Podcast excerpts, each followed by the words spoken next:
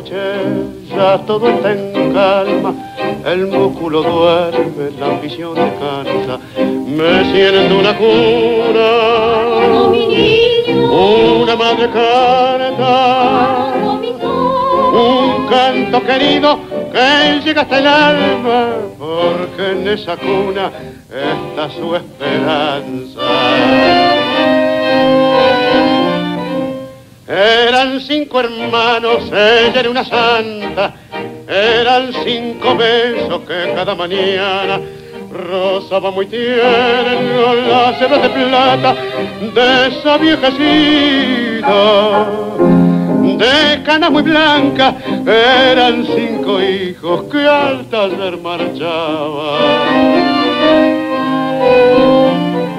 Silencio en la noche, ya todo está en calma, el músculo duerme, la ambición trabaja, un clarín se oye, peligra patria, y al grito de guerra los hombres se matan, cubriendo de sangre los campos de Francia.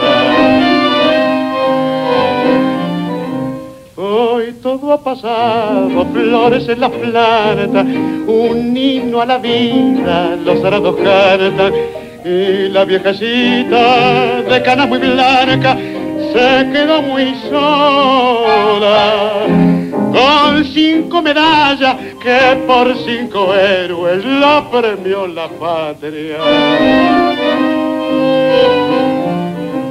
Silencio en la noche, ya todo está en calma, el músculo duerme, la ambición descansa, un coro lejano.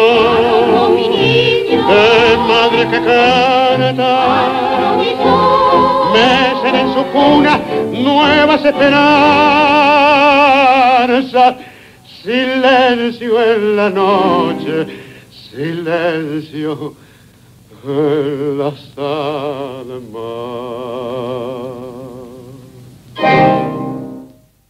Bueno, ¿qué tal? Bienvenidos al tercer episodio de, de Iki by Vicky. Estábamos escuchando Silencio en la voz de Carlos Gardel, en música y letra de Alfredo Lepera. Hoy va a estar con nosotros Sebastián Beltrán. Sebastián, ¿cómo estás? Bienvenido. Muchas gracias, hombre, Víctor. ¿Cómo está todo? ¿Qué tal? Pues bien, vino dándole a esto hasta que se acabe. Sí, bueno, así andamos. En crisis, pero, pero para adelante.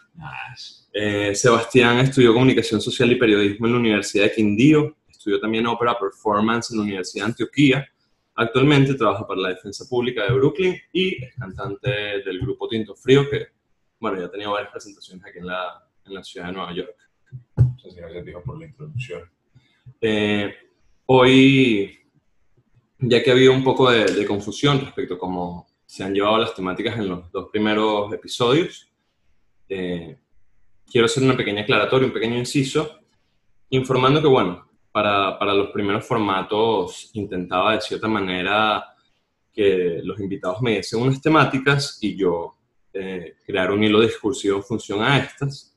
Sin embargo, como no, no pretendo que esto sea alguna especie de clase magistral dialéctica, sino más una conversación un poco más relajada, vamos a estar hoy, hoy intentando, o mejor dicho, hoy probando un formato un poco menos estructurado. Y sí, vamos a tener unos márgenes temáticos dentro de los cuales nos vamos a, a enmarcar, pero vamos a, a, llevarlo todo de una manera un poco más laid down. Eh, Sebastián quería como que ayudarnos, llevarnos a reflexionar un poco sobre la Primera Guerra Mundial anteriormente se conoció como la Gran Guerra, y bueno, cómo esto ha afectado nuestra vida hoy en día y nos ha afectado como latinoamericanos y nuestra narrativa, y bueno, un montón de, de historias más que, que ya, ya nos veremos inmersas en ella.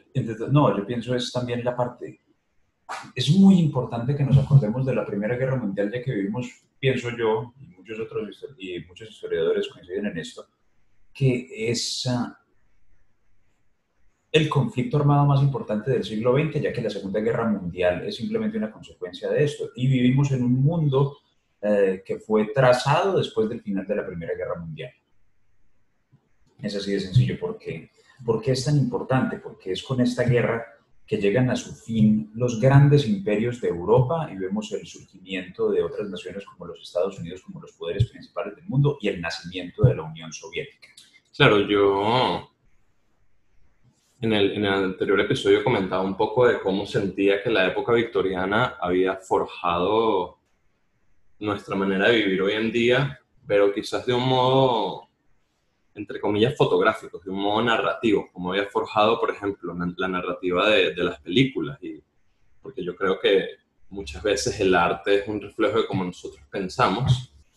Pero sí, tú recuerdo que hace un tiempo me, me hiciste este comentario sobre cómo con la caída de los imperios viene todo este, este cambio en, en nuestro modo de vivir, no en nuestra narrativa y no en cómo vemos el mundo, sino que, bueno, se, se constituyen las naciones y, las repúblicas y, esta cantidad de imperios y este esta forma de vivir que por la que llevamos cuánto, mil... Miles de años. Casi, bueno, yo creo que más de dos mil años viviendo de La, historia de, la humanidad ha sido la historia de las monarquías, siempre ha sido así, pero otra cosa es que es también la primera vez después del final del conflicto que tenemos ah, una coalición internacional para evitar que ocurran conflictos como este, que pues bueno, al final no sirvió de mucho porque 21 años después tenemos la Segunda Guerra Mundial, pero sí, también es la creación de la Liga de las Naciones, que es la predecesora de las Naciones Unidas. Claro.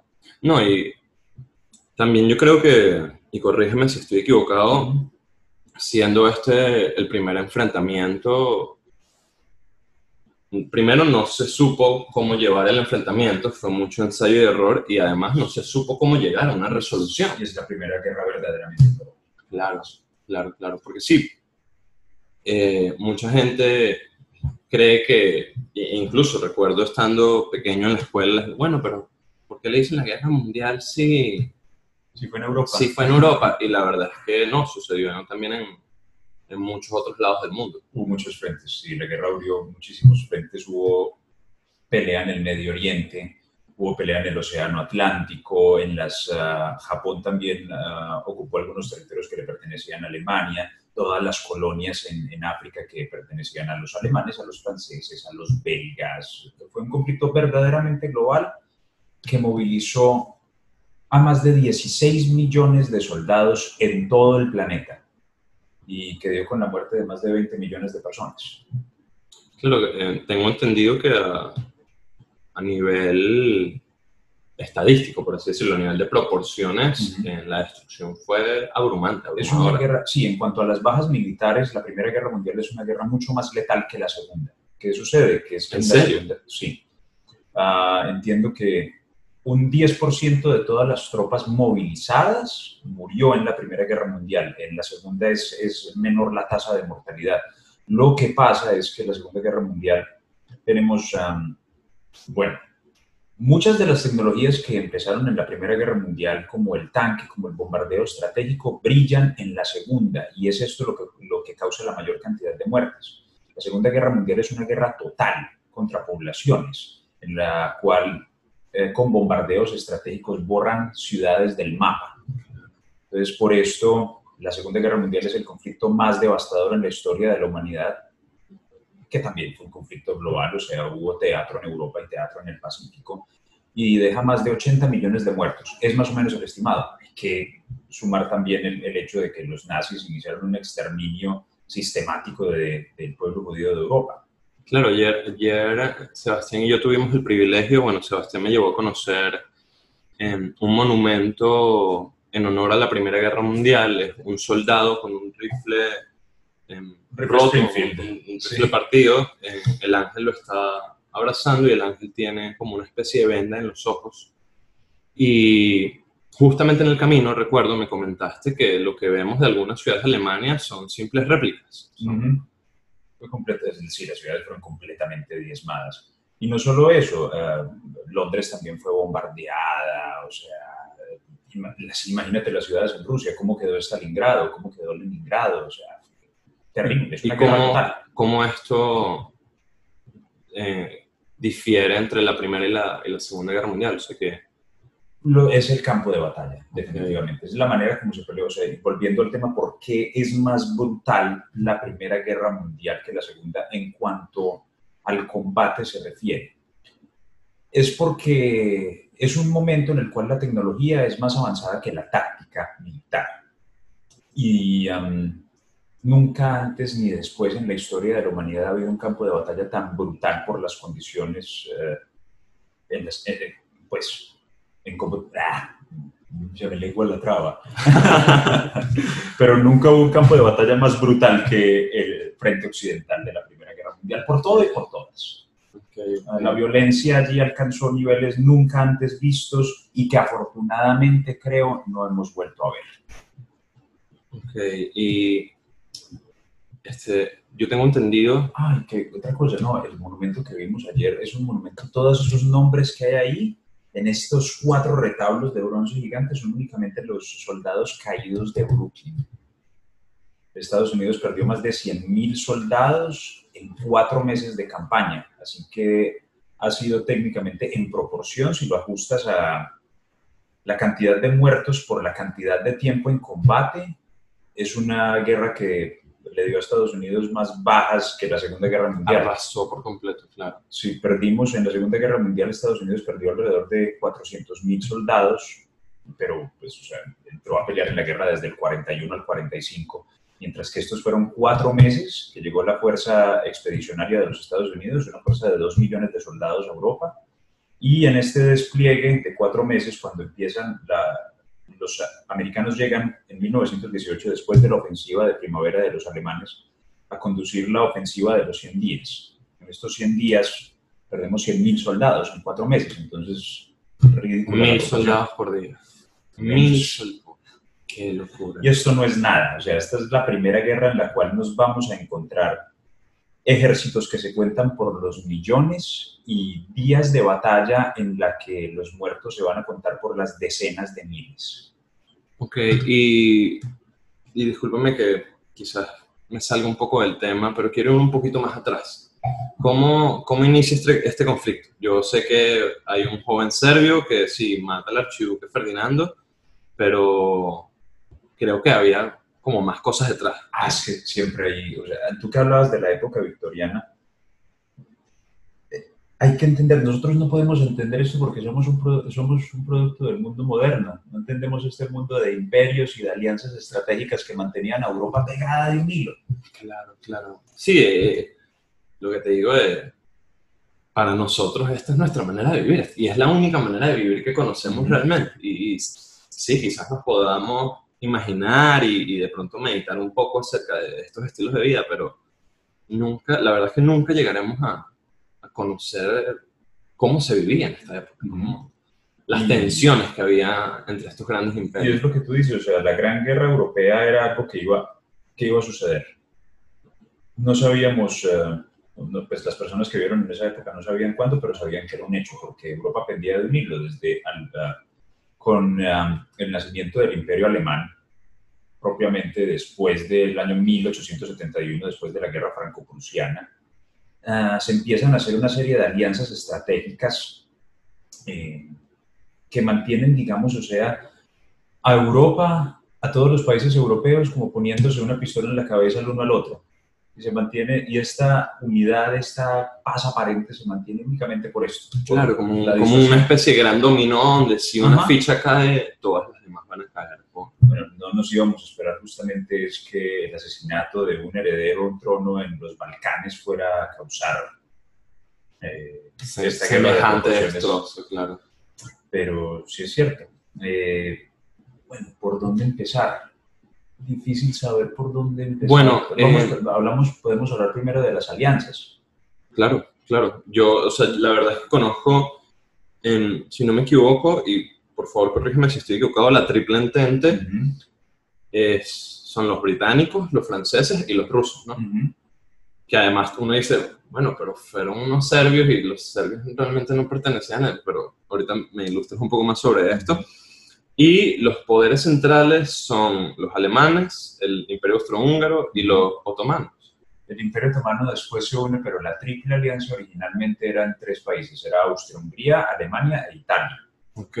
Ah, el Imperio Otomano tenía relaciones con Alemania y entra a ser parte de los poderes centrales en, ah, a finales de 1914 para pelear por los poderes centrales e Italia se mantiene neutral y en 1915 Italia se une al Entente para combatir contra los austriacos. o sea, ellos tenían un pacto previo, pero cuando sucede, eh, cuando suceden estos eventos, ellos dicen, no, mira, nosotros vamos a mantener neutralidad. Ujú. y, pero después se, u- eh, se unen con ah, el Entente para atacar a su, eh, eh, a su enemigo mayor, Sí, con el que tiene muy mala sangre, que, o sea, estamos hablando de que Italia en este momento es una nación que tiene casi 50 años, un poco más de 50 años de ser creada, después de la unificación que es en 1861, y gran parte del territorio le pertenecía a Austria. Entonces hay una mala sangre histórica, o sea, muchos de los generales que pelearon en la Primera Guerra Mundial eh, por Italia habían tenido que vivir la ocupación austriaca. Entonces, eh, era eso, era, era como un sentimiento nacional que si un italiano no odiaba a Austria, habría de- deshonrado a su propia patria.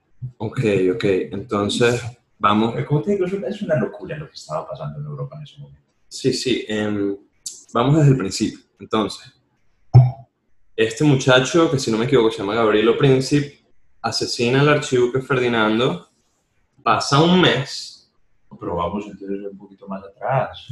bueno, claro, cómo no, o sea, tú aquí eres mucho, o sea, by far, mucho más conocedor que yo de, de No, es que es muy famoso, es que es muy, es muy entretenido. Es muy entretenido justamente eh, ver cómo estos eventos que parecen ser aislados son parte de un todo.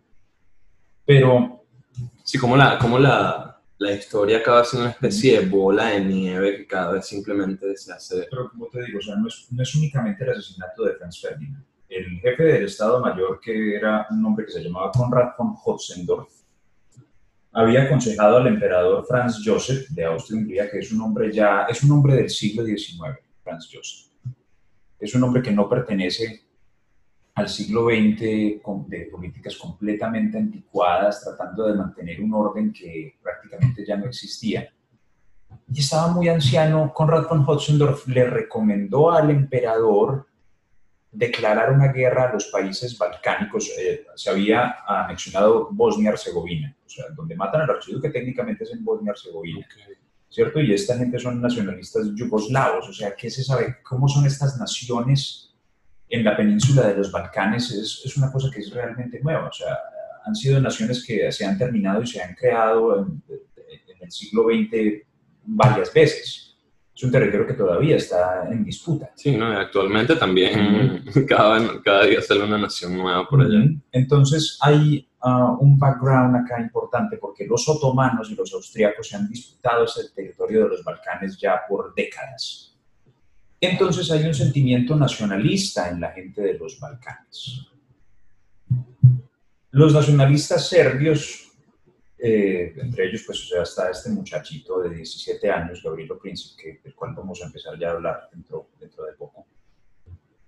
Mm, hay una organización secreta que busca justamente repeler a los austriacos que quieren expandir su influencia en los Balcanes.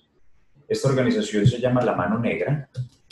Muchos años después, después de que se desclasificaran documentos, eh, nos dimos cuenta de que efectivamente el gobierno serbio de, por debajo de la mesa había financiado las operaciones de, había formado parte del, com- del del complot. complot para matar al archiduque, pero cometieron un gran error, ya que el, el archiduque, que era el heredero al trono de Austria-Hungría, era la única persona que quería evitar la crisis que se venía en los Balcanes, era la única persona que quería la paz.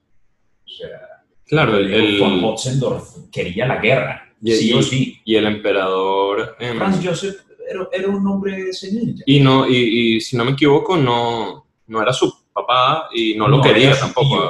el, ah, porque el hijo de Franz Joseph se suicidó, ah, no recuerdo, como en 1890 y algo, se suicidó con un amante, Ok. de que no le iban a permitir casarse con ella, o sea, una familia ah, muy trágica, la, la historia de, de los Habsburgo es muy trágica porque también la emperatriz muere asesinada, creo, en Suiza y el emperador es, es como te digo, un hombre que no pertenece al siglo XX, que ha tenido una vida supremamente trágica y...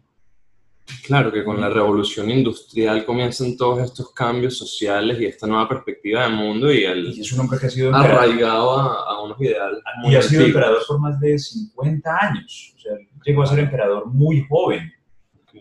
Es um, una historia de verdad apasionante. Bueno, la cosa es, Franz Ferdinand es el sobrino del emperador y no se la lleva muy bien con él. Franz Ferdinand es eh, un personaje que ni siquiera es popular entre la gente de, entre la gente de Austria-Hungría. Y muchos de ellos no están como muy contentos de que él vaya a ser el próximo emperador después de que el emperador que han tenido por más de 50 años muera, que es inevitable. El emperador efectivamente muere en 1916 y el poder pasa a manos de, creo que, uh, Karl I, porque se llamó el último emperador de Austria-Hungría. Pero um, la cosa es, Franz Ferdinand está en el desfavor de Franz Joseph porque se casa con una mujer que él no debía, de una casta menor. Y uh, llega a un acuerdo, eh, Franz Ferdinand con, con, el emperador, de que en caso de que Franz Ferdinand muera, sus hijos, su descendencia, no tendrá acceso al trono. Entonces, había, digamos, una... Sí, ya había un pequeño roce entre ellos y... Sí, dice, a eso le sumamos, o sea, los mandos militares queriendo expandir la influencia del imperio en los Balcanes, tenemos una receta perfecta para el desastre. Claro, y, y el, entonces el asesinato viene siendo una especie de espada con dos filos, pero dos filos en la misma dirección. Uno, matan a el único hombre que quiere la paz de, y, que puede acceder al poder en el imperio austrohúngaro y además le dan a, la excusa de este carajo como von ah, Hotzendorf, que para, para bueno, mira, esta, esta, era la excusa que yo necesitaba para empezar la guerra. Fue la excusa perfecta. Pero fue una excusa muy premeditada por el hecho de que del asesinato del archiduque a la declaración de guerra de Austria-Hungría a Serbia pasa exactamente un mes. Pero hablemos entonces de cómo ocurre el asesinato y de cómo este personaje, Gabrielo Príncipe, un joven de 17 años, es, eh, según, por cierto, recomendar el podcast de Dan Carlin, Hardcore History, que él explica todo esto muchísimo mejor que yo para los oyentes que tengan 24 horas de tiempo extra. Son seis episodios de, de la Primera Guerra Mundial, se llama A Blueprint for the Apocalypse. Maravilloso. Entonces, Carlin hace, empieza mm, el especial de esta manera, diciendo, ¿quién es la persona más importante que ha vivido en los últimos 100 años? 106 años ahora pero la persona cuyas, ah, si por importante entendemos la persona cuyas acciones determinan un punto de inflexión en la historia que va a, ser, ah, que va a ser como el catalizador de todo lo que viene después. ¿Cuántos personajes interesantes no hay en el siglo XX? Para bien o para mal. O sea, es el siglo en donde ocurren las dos guerras mundiales, donde ocurre la Guerra Fría, donde ocurre el nacimiento y la caída de la Unión Soviética, el nazismo, es el siglo más, eh, sí, bueno, el siglo XX más turbulento como el tango. Siglo XX cambalache, problemático y febril. Entonces, el personaje más importante, o sea, si... si si anclados en esta perspectiva, sí, si nos paramos desde acá. Claro, porque yo te diría que para mí es Einstein, pero obviamente. No, o sea, ¿cuántos otros personajes? Pero. Sí, podríamos aquí desplegar una lista inmensa. Pero entonces nos ponemos a pensar en el qué hubiera sido si. Claro. Pero la cosa es lo que fue. Y lo que fue es que el día 28 de junio del día 1914 en Sarajevo, este niño de 17 años que hace parte de esta organización terrorista que busca repeler la influencia de Austria-Hungría, después de un, fallido atentado ese mismo día en el cual uno de los conspiradores, que eran cinco desplegados en toda la ciudad, tira una granada al carro del archiduque y rebota. Gabrielo Princip se está comiendo un sándwich mientras eh, mientras el heredero va al hospital para revisar a los heridos del primer atentado fallido. se está comiendo un sándwich. El conductor de Franz Ferdinand se equivoca, ya que no conoce la ciudad, da un giro equivocado y se para justo enfrente de este hombre que está completamente frustrado de que el complot haya fallado y lo tiene aquí, enfrente suyo, servido en bandeja de plata. Qué locura. Pues este hombre sale y da dos disparos que cambian la historia del mundo. Hiere de muerte a la esposa del archiduque y el archiduque ah, es herido en el cuello.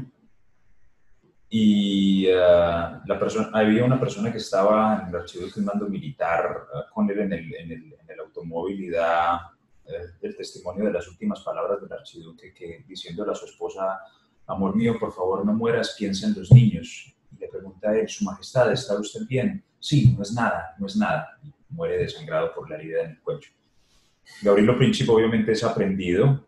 eh, Sí, eh, y- bueno, em, creo que se intenta suicidar y la gente lo detiene, si no me equivoco. Y una cosa muy curiosa, tenía 17 años y estaba a meses de cumplir los 18, por esto no fue ejecutado, fue enviado a prisión porque no se podía, por, por ley no se podía ejecutar a una persona que fuera mayor de verdad. 18 años. Príncipe no alcanzó a ver el fin de la guerra ni a entender la magnitud de lo que él había causado, eh, porque murió en prisión en 1918 de disentería. Bueno. Pero entonces vamos a... No, lo, lo que me sorprende, lo que me, me deja atónito es cómo todo es simplemente casualidades y casualidades y casualidades. Más sabes, te, te dice, ya, ya tenemos un pequeño indicio de la clase de personaje que era Francisco Ferdinando. Este, yo creo que Era un tipo que le interesaba más la casa y cultivar sus rosales que otra cosa. Sí, ¿no? Y entonces uno tiene esta, esta imagen de los alemanes y del imperio austrohúngaro de... eh, uno, uno siempre se imagina un tipo vestido de negro, un tipo vestido de negro, con el ceño fruncido, molesto, que quiere joderlos a todos. Y Francisco Ferdinando era un carajo que quería la paz, que iba a visitar a, a los heridos de un atentado cuando pudo haber dicho, bueno, mira, y la mala de ellos. y pues. la casaca con la que murió era blanca. Qué locura, qué locura. Sí. Bueno, entonces ocurre la tormenta diplomática. Austria-Hungría, ah, bueno, es, velado el, heredero al trono y al público parece como no importarle mucho, ¿cierto? O sea, no es un personaje muy querido, pero pues también, o sea, es una ofensa que no se puede perdonar. Como diablos, o sea, este grupo de, de guerrilleros, de insurgentes matan al heredero. Así que bueno, se empieza a maquinar este ultimátum que da Austria-Hungría a Serbia, que les mandan una lista de exigencias ridículas, por cierto, que eh, están diseñadas para que no acepte Serbia las condiciones de- de- del ultimátum. Así que entonces, un mes después del asesinato del archiduque, Austria-Hungría le declara... Discul- Discúlpame que, que, que te interrumpa, es que eso me recuerda cuando estaba en bachillerato, yo, parti- yo participé en un modelo de Naciones Unidas. No sé si sabes lo que, lo que es un modelo de Naciones Unidas. Son como estos, sí. que no juega con los compañeritos, "Ah, es que yo soy... yo soy Francia". tal país y tú eres tal país y vamos a tratar sobre este tema. Me tocó representar a Pakistán Ah, en el Consejo de Seguridad. Y entonces, claro, todo el mundo como que mira, pero Pakistán tiene armamento nuclear y ustedes no pueden tener armamento nuclear. Y, y recuerdo que entonces estoy con mi asesor y estamos como que haciendo la lista de exigencias que, que le vamos a solicitar a, a las otras naciones para nosotros, bueno, deshacernos del- del, del armamento nuclear. Y, y yo le digo a mi asesor, eh, profesor, es que estas exigencias son ridículas, nadie las va a aceptar jamás. Exacto. Y él se me queda viendo y me dice, bueno, ¿y ¿tú crees que Pakistán quiere deshacerse de su armamento nuclear realmente? Que realmente le importa la paz y no tener armamento nuclear. Y ahí, en ese momento, entendí lo que era realmente la política. Sí, es, es como lo contrario del padrino, es te voy a hacer una oferta que vas a tener que rechazar.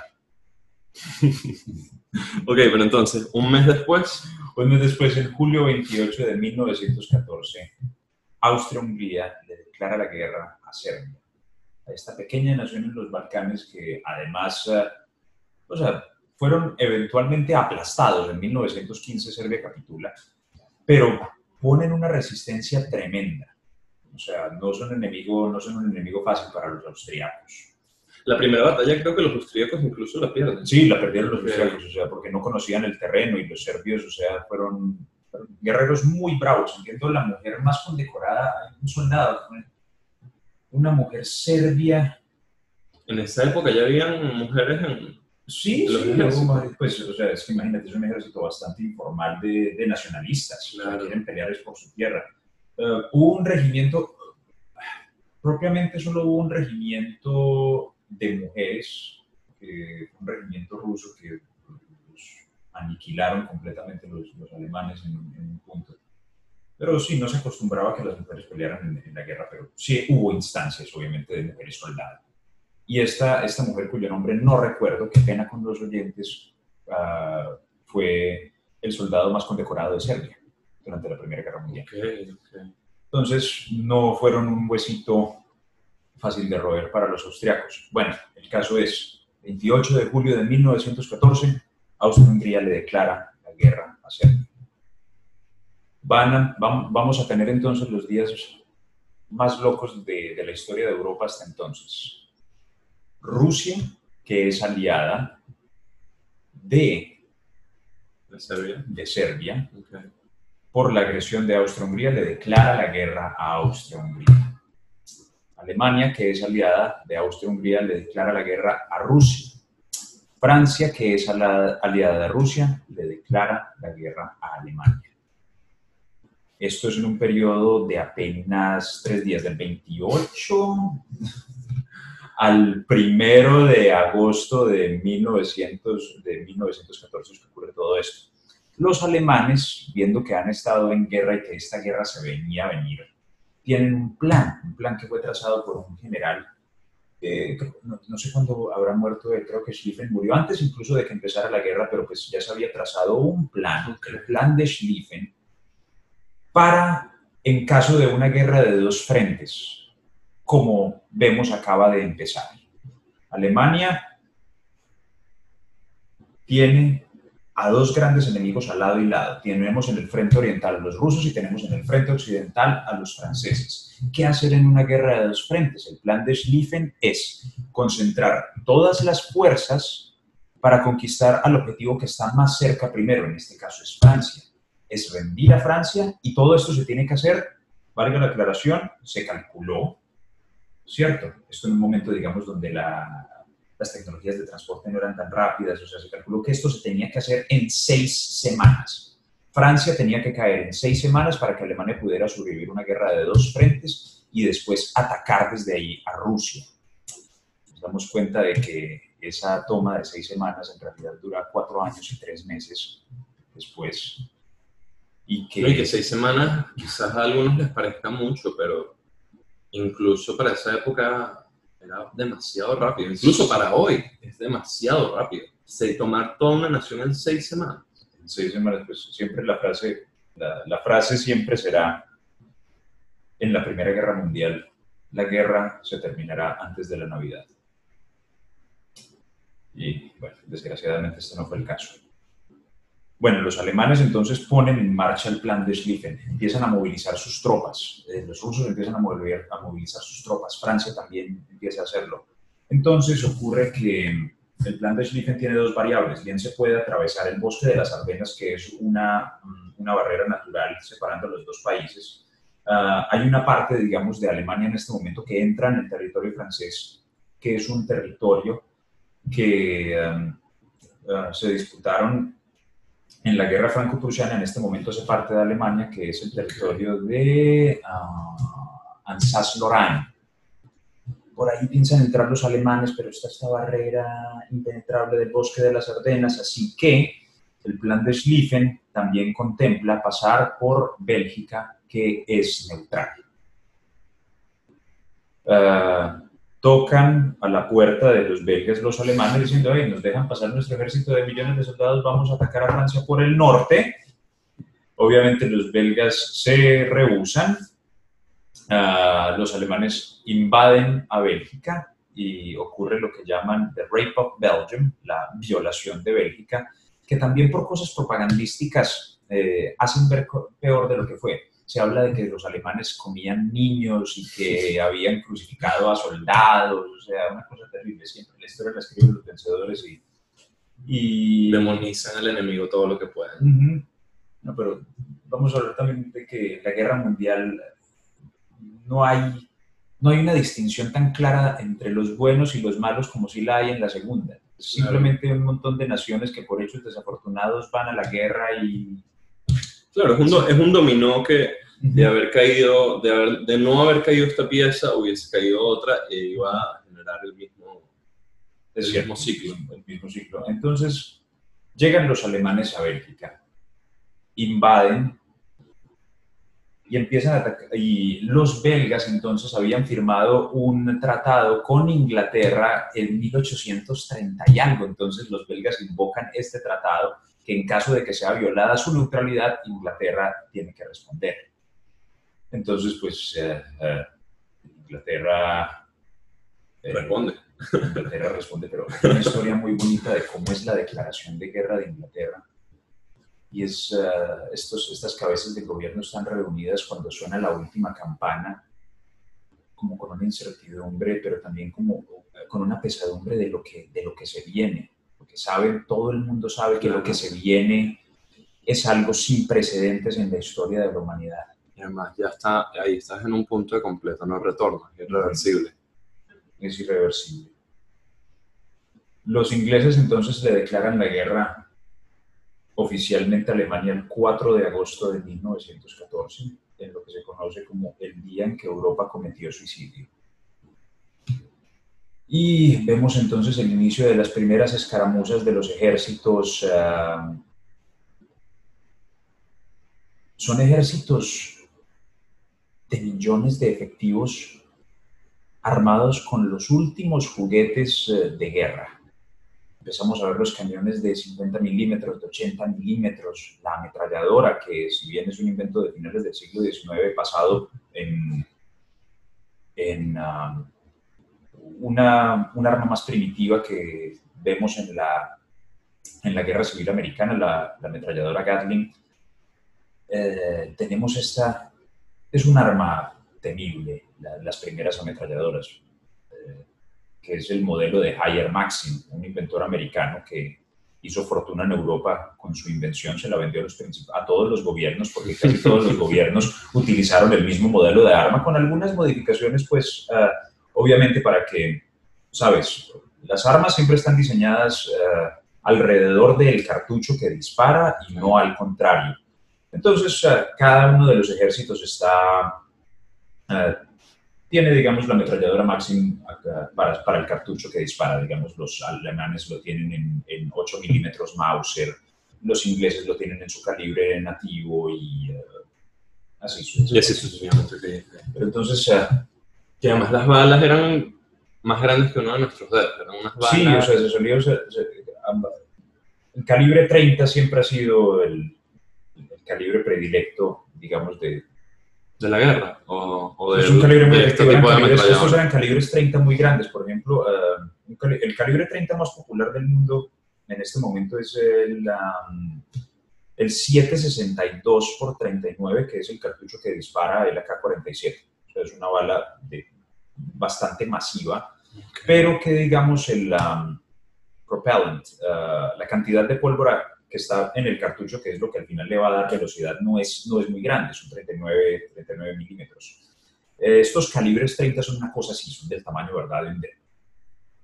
Eh, entonces sí, son balas bastante grandes.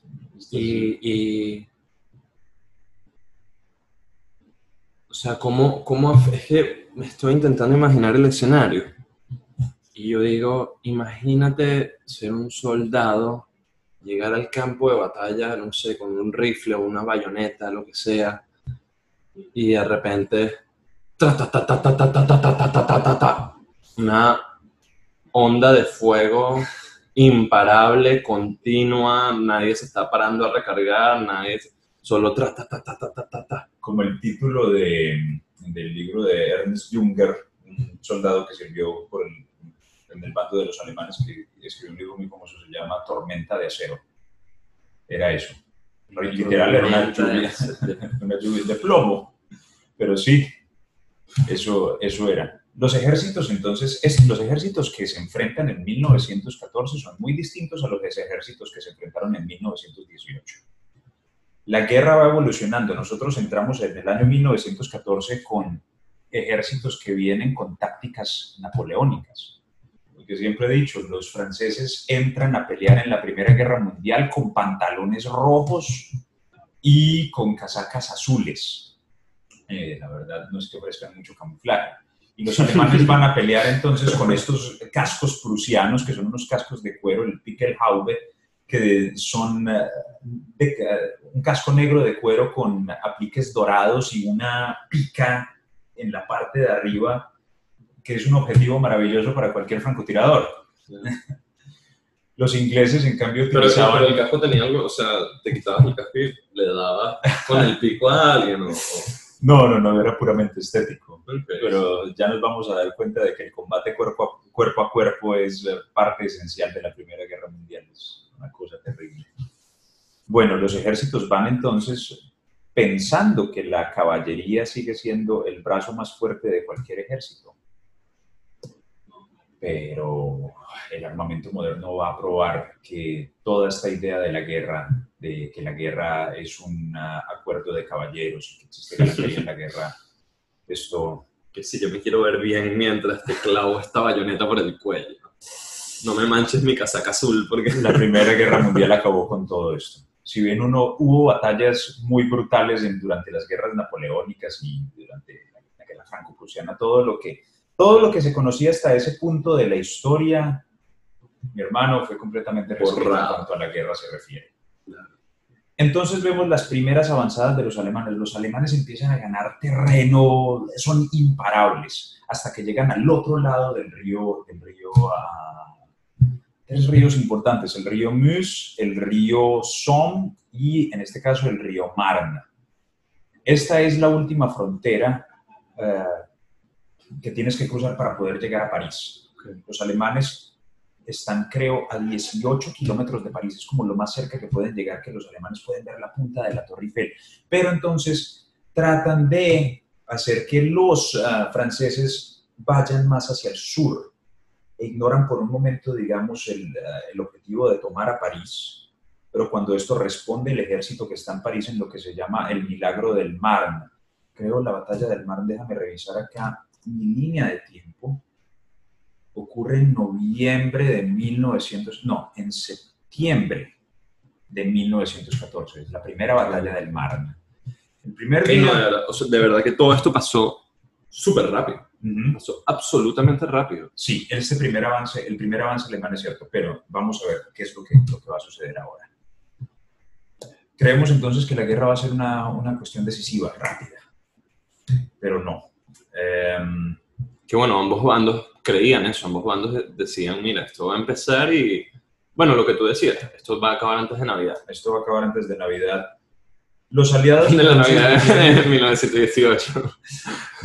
Es- Bueno, la cosa es, llegan los alemanes casi a las puertas de París, son repelidos por un esfuerzo conjunto de los ingleses y los franceses que los hacen retroceder en el milagro del Marne, que el ejército de París, o sea, todos los hombres que están dispuestos a pelear, pueden pelear y todos los taxis y todos los automóviles, que en este momento es una invención completamente primitiva de París, llevan a pelear a los hombres al frente, hacen que los alemanes se retrocedan, retrocedan y aquí es cuando empieza, cuando empezamos a ver las primeras trincheras. Las trincheras han sido una parte esencial en, en la guerra desde siempre.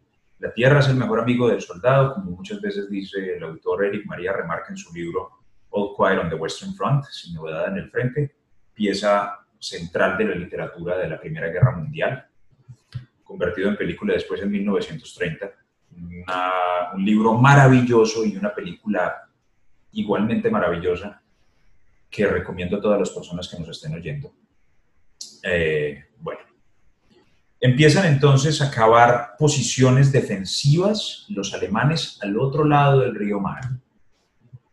¿Siendo esto territorio alemán o siendo territorio francés? es territorio francés. La- el frente occidental de la Primera Guerra Mundial va desde la frontera del Mar del Norte hasta la frontera con Suiza. En todo ese territorio que separa, que separa Bélgica, Francia, Alemania. En total se van a construir más de 700 kilómetros de sistemas de trincheras. Y las líneas de batalla no van a cambiar durante este periodo de tiempo. Los mapas seguirán siendo los mismos y el frente occidental va a ser eh, una molienda de carne, un meat grinder es eh, el término en inglés. Es una guerra de completo desgaste. Es una guerra de desgaste. De, bueno, tú En inglés atrinchérate allá, yo me atrinchero aquí, Es vamos una a defensiva. matarnos y vamos a ver quién aguanta más. Claro. Es cierto. Y es, eh, es lo que se llama en inglés a war of attrition. Una guerra de, de desgaste en cual... eh, un episodio, saliéndonos un poco. Ah, el escritor ah, F. ah, F. Scott Fitzgerald, famoso que me machuqué el dedo. Eh, Fitzgerald ah, escribió, el autor del Gran Gatsby, escribió un libro que se llama Tender is the Night. Entonces, ah, Ahora que lo pienso, ya que mencionas a Fitzgerald, que era un gran amigo de Hemingway, ujú. Hemingway participa en la Primera Guerra Mundial. como escribe acerca de la Primera Guerra Mundial, porque creo que en este momento. Bueno, Yo sé- Hemingway, Hemingway fue. eh, Yo eh, sé que él está condecorado, pero yo siempre pensé que era de la Segunda Guerra Mundial. fue, pero ahora que lo fue pienso, reportero en la primera, en la, fue reportero en la Segunda Guerra Mundial, pero él participó en el frente italiano durante la Primera Guerra Mundial. porque él, él es, con- él es condecorado por Ajá. salvar una vida italiana. Sí, varias. Era conductor de ambulancia. Y él se inspira en sus experiencias en la guerra. Incluso él se enamora de una enfermera que es mayor que él y tienen un romance frustrado. Y escribe un libro que se llama A Farewell to Arms, Adiós a las armas. Sí, por su experiencia en la Primera Guerra Mundial. Él pelea en el frente italiano. Es un frente brutal. Claro, ahorita estoy, estoy cayendo en cuenta de que yo, yo admiro mucho los artistas de, de los de- 20, sí. de los 20 De la generación perdida. y literalmente son, De uno- Son son lo- los lo- hijos de la guerra, Ajá, exactamente. Entonces, en Tender is the Night, volviendo al episodio de lo que es la guerra de trincheras, para explicar cómo es la guerra de trincheras, es, esta, es una imagen maravillosa. Eh, un grupo de, de americanos están reunidos en ah, unas trincheras que se preservaron del frente, haciendo, recorriendo los campos. ¿Por placer o...? o Sí, en simplemente como materia, de ma- manera de, de expedición turística. Ok. Están en un balneario en Francia y uno de los personajes ah, les, ah, les dice a, a los que están con él, como, ¿ustedes ven ese arroyo que está allá? Pues sí. A nosotros nos tomaría dos minutos caminar hacia allá. A los ingleses les tomó seis meses a un costo de 20 mil vidas por metro llegar a ese arroyo. Y eso es lo que es la... Dijiste 20 mil y dije, verga, 20 mil ya es mucho. Por metro. A los ingleses, o no sé, estoy, estoy parafraseando, pero es, es eso. Es eso, o sea, eh, tal vez exageré en los números, pero, uh, y- y- pero es eso. No, yo, yo creo que lo más triste es que siento que no estás exagerando para nada.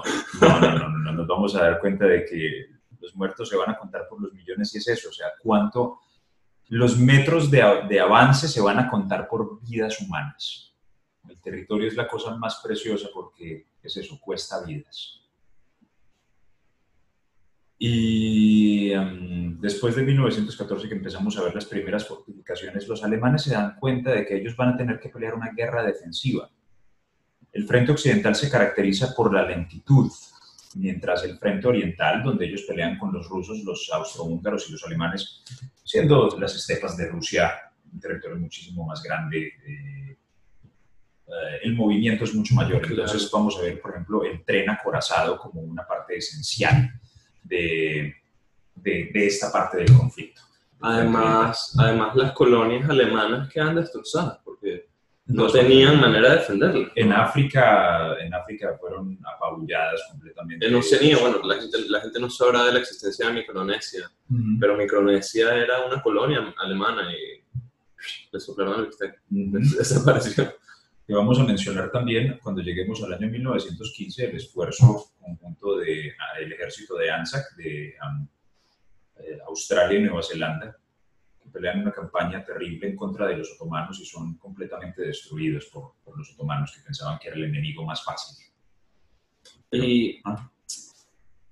claro, es que nunca he tenido como, claro, ahorita me lo mencionas y dices, obvio, son parte de la Commonwealth, pero nunca he tenido como muy presente la participación de los australianos y los neozelandeses en la guerra y me pregunto, no, no, solo respecto a ellos, pero respecto a todos, pero enfocados más en esto, siendo una zona del mundo tan alejada que los soldados pasaban meses en un barco para llegar, o los barcos eran más rápidos. O sea, Bueno, el caso es que la Primera Guerra Mundial es una tragedia para los australianos y para los neozelandeses que hasta el sol de hoy la recuerdan con un día muy importante, creo que es en, abril que vimos, que es el día de Anzac.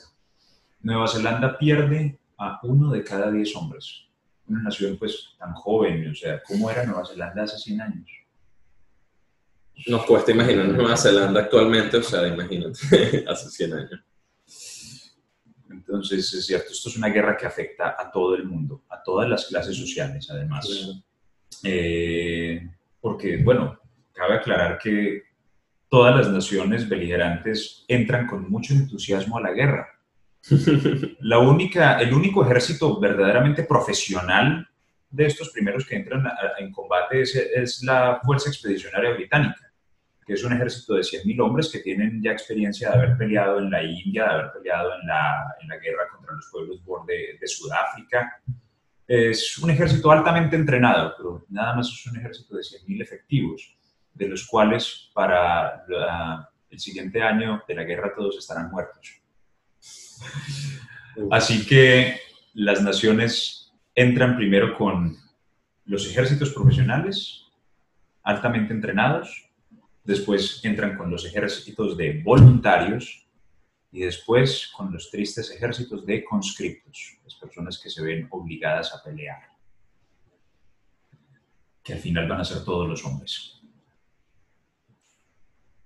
Esto va a ser una pérdida terrible de vidas humanas para todas las naciones beligerantes. Al final de la guerra, Alemania va a perder a 2 millones de hombres, Rusia va a perder a 1.7 millones de hombres, Francia cerca de 2 millones e Inglaterra un poco más de un millón de hombres.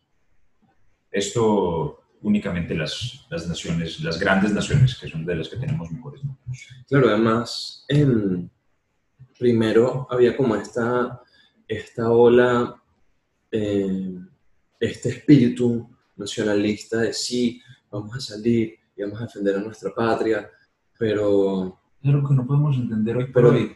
no, y, y, ya después que estés caminando por la calle y te agarre, mira, no, vas a pelear, vas al frente y ya tienes los números, mira, pero se muerto toda esta cantidad de gente y no, no tienes elección, te vas a tener que ir a matar. Eh, y bueno, inicialmente en algún momento me mencionaste, creo que es en Francia, que se inscriben niños de 14 años. Eh, en Inglaterra más que todo. Es de lo que se tiene a registro. Oye, que tengo que, no sé si sea el punto como para recomendar el documental en este momento, que es maravilloso, que es el documental de Peter Jackson, que se llama They Shall Not Grow Old. Salió hace dos años y es uh, un documental en el que se tomó fotaje de la Primera Guerra Mundial, que obviamente las cámaras de video eran muy primitivas en esta época, eran accionadas por manivela. Y es, uno es un fotaje que es mudo y no tiene color, y lo que hicieron fue restaurar esto de manera magistral, agregando voces que primero los lectores de labios del MI6 descifraron, contratando actores pues de cada región para darle voces a los soldados y grabar los sonidos pues, de cada arma que está disparando. Es una obra magistral. Bueno, el caso es que no tiene narración y tampoco tiene, digamos, como orden cronológico. Y simplemente son las voces de los veteranos de la Primera Guerra Mundial que están en el registro del British War, del Imperial War Museum de Londres. Fueron grabadas en la década del 60 y del 70 testimonios de estos hombres que lo dieron todo por ir a hacer un trabajo. Entonces, eh, muchos eh, soldados dicen, yo tenía 16 cuando me enlisté, tenía 17, tenía 14 años. Y era porque se hacían los oficiales de reclutamiento a la vista gorda, necesitaban cuantos hombres fueran posibles para poder pelear. Entonces, recuerdo uno que, un, testimonio de uno de estos, de estos veteranos, que decía, llega a la oficina pues de reclutamiento y le pregunta al oficial reclutador, ¿usted cuántos años tiene? No, tengo 16 años. Vuelvan una hora cuando tenga 18. así que así fue. Qué locura. Este, otra cosa que me, que me llama mucho la atención, estas líneas de trincheras eh, mencionaste, y ese número me, dejó anonadado. 700, más de 700, kilómetros de sistemas de trincheras. Obviamente una trinchera no es simplemente un hueco en la tierra. Una trinchera es un sistema, tienes que tener trincheras de comunicación, tienes que, tienes que tener trincheras de primera línea, tienes que tener el parapeto, la trinchera de soporte, tienes que tener manera de poder llevar personal a las trincheras, otra línea defensiva en caso de que esta primera sea tomada y tienes que tener, ah, obviamente, unidades sanitarias, tienes que tener manera de acomodar a los soldados. O sea, son mini ciudades. Claro. Em, bueno, para aquellos que hayan visto 1917, eh, sí, yo creo que en la película se ve bastante bien, como incluso para ir hasta el campo de batalla es una gran trinchera vertical que llega y fíjate que el general tiene hasta una oficina dentro de la trinchera. Sí. Eh, bueno, para quienes no la hayan visto, fantástica, excelente, la película es un solo plano, es una sola toma toda la película, entonces la verdad es que eh, a mí un amigo me preguntaba, ¿por qué me da tanta ansiedad? ¿Por qué me, siento tan involucrado? Yo, bueno, porque es una sola toma, estás tú ahí detrás viéndola como si lo estuvieses persiguiendo, como si estuvieses en un carrito viendo todo, y, como si estuvieses ahí literalmente.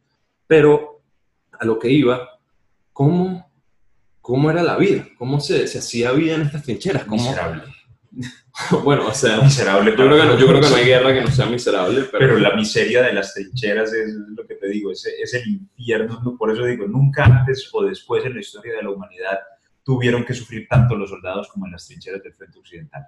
Pero bueno, hey, ahora que mencionas justamente 1917, a mí, como un apasionado de la Primera Guerra Mundial, ah, vi la película dos veces en cine.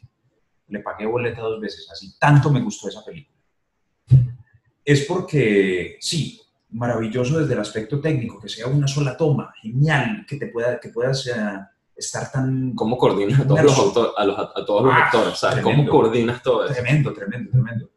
O sea, lo que tú mencionas de la, escena al final, cuando Scofield tiene que salir por encima de la uh es una escena hermosa. Siempre, lo más emocionante de, de todas las películas de la, Primera Guerra Mundial es cómo se recrea ese momento, ese momento decisivo en el cual los soldados van siempre por encima de la trinchera. Que además eh, muchos no lo sabrán, pero eh, ir por encima de la trinchera es un suicidio, eh, es considerado un suicidio. Y bueno, y se ve los otros, los otros soldados, tú ves la impresión de los otros soldados diciéndole, gritándole al carajo que está loco, que, que, que está haciendo, que qué le pasa, pero la desesperación del tipo, no, mira, yo tengo que salvar a, todo este pelotón. Es enfrentar a la muerte directamente, ir por encima de la trinchera. Es el acto de temeridad máximo que puede haber. Por eso es una expresión que se sigue utilizando en el habla inglesa común, es over the top, y viene de la Primera Guerra Mundial. El acto más audaz que cualquier ser humano puede hacer es ir por encima del parapeto e, e ir a tierra de nadie. To go into no man's land. Pero, hey, nos estamos desviando un poquito. Vamos no, a bueno, 1917, del por qué 1917 me pareció maravillosa. Y ahora estamos hablando de las trincheras, cómo 1917 recrea de manera magistral. Creo que ninguna otra película recrea mejor el frente occidental estéticamente como 1917. Porque si tú ves, son capaces de recrear el detalle de cómo los ingleses construían trincheras y cómo los alemanes construían trincheras. ¿Ves? La escena cuando llegan los soldados, ah, cuando llegan los dos protagonistas a la trinchera alemana, es una trinchera que tiene paredes en cemento, que el parapeto es muchísimo más alto y que tiene ah, condiciones muchísimo mejores para albergar a los soldados. Tiene dormitorios, tiene camarotes, tiene es una trinchera mucho más completa. claro, porque, porque el, personaje de Benedict Cumberbatch tiene una oficinita, pero es una oficinita de tierra. no, no, es nada porque muy elaborado. porque la doctrina militar fue distinta en ambos ejércitos. Los ingleses pensaron que ellos no iban a durar mucho tiempo en las trincheras, mientras los alemanes se dieron cuenta de que tenían que sostener esas posiciones y cavaron profundo, cavaron profundo y seguro. Claro, además los alemanes tienen algo así como seis veces menos personas que la... Bueno, no los alemanes, sino el poder central, los poderes centrales tienen seis veces menos hombres que la triple entente. Y... Bueno, eso se ve en los números. claro, y, y, entonces uno, uno, se pregunta, ¿cómo hizo esta gente para sostener su posición? ¿Cómo hizo eh, los poderes centrales para dar batalla? Para poder durar tanto en un conflicto estando en una desventaja tan enorme. Y eh, yo la verdad es que me, lo menciono ahorita, no me fijé en eso en la película. no me fijé para nadie, me lo dices y llega. El tesón del pueblo alemán, pues por eso la tengo que, ver de nuevo. Sí, vamos a, a, ir avanzando. Entonces, cuando llegamos al año 1916, después de que pasen dos años de que se forman las primeras trincheras, esto va a ser una de las razones por las cuales las batallas de Verdún y del Somme fueron tan letales para, los, uh, para el Entente. Okay. Es porque los alemanes verdaderamente crearon fortificaciones los ingleses, como te digo, la doctrina era eh, crear trincheras que eran mucho menos complejas porque tenían que avanzar. Pensaban que iban a avanzar, pero nos damos cuenta de que no es así. Hablamos entonces de 1917, maravillosa película. Ah, pero no, no me terminaste de explicar. sí, o sea, condiciones miserables, pero cómo dormían, cómo comían, ah. cuál era la situación. Por ejemplo, si, si, si las trincheras, yo eh, y corrígeme si estoy equivocado, en la película las trincheras británicas son básicamente huecos en la tierra y ya, puro barro. Y... En zigzag, ¿ves que son en zigzag también? Sí, no. Cosa que recrea muy bien la película. Y si, y si llueve, ¿qué haces? ¿Te, se te, te, embarriala toda la...? Uh, sí, eh, uno de los enemigos más grandes de los soldados son las medias mojadas. Entonces, durante la Primera Guerra Mundial ocurre, ve, cosa curiosa, hay muchas condiciones que se le agrega la palabra trinchera. Y es algo que siempre vamos a ver, a ver durante la Primera Guerra Mundial. Entonces, esta, esta condición se llama pie de trinchera, que es cuando llueve en todo, trench foot, en todo este barrizal que se forma en las trincheras. vas a tener constantemente los pies bajo el agua y bajo el lodo. Así que esto va a hacer que se empiece a descomponer el tejido de tus pies y te va a dar de baja no me acuerdo, pero se contaban por las decenas de miles las bajas de ambos ejércitos debido al pie de trinchera.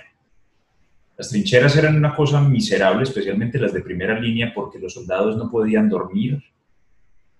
Eh, era imposible, o sea, tenías que recostarte donde, donde pudieras esperando el inminente ataque del ejército contrario.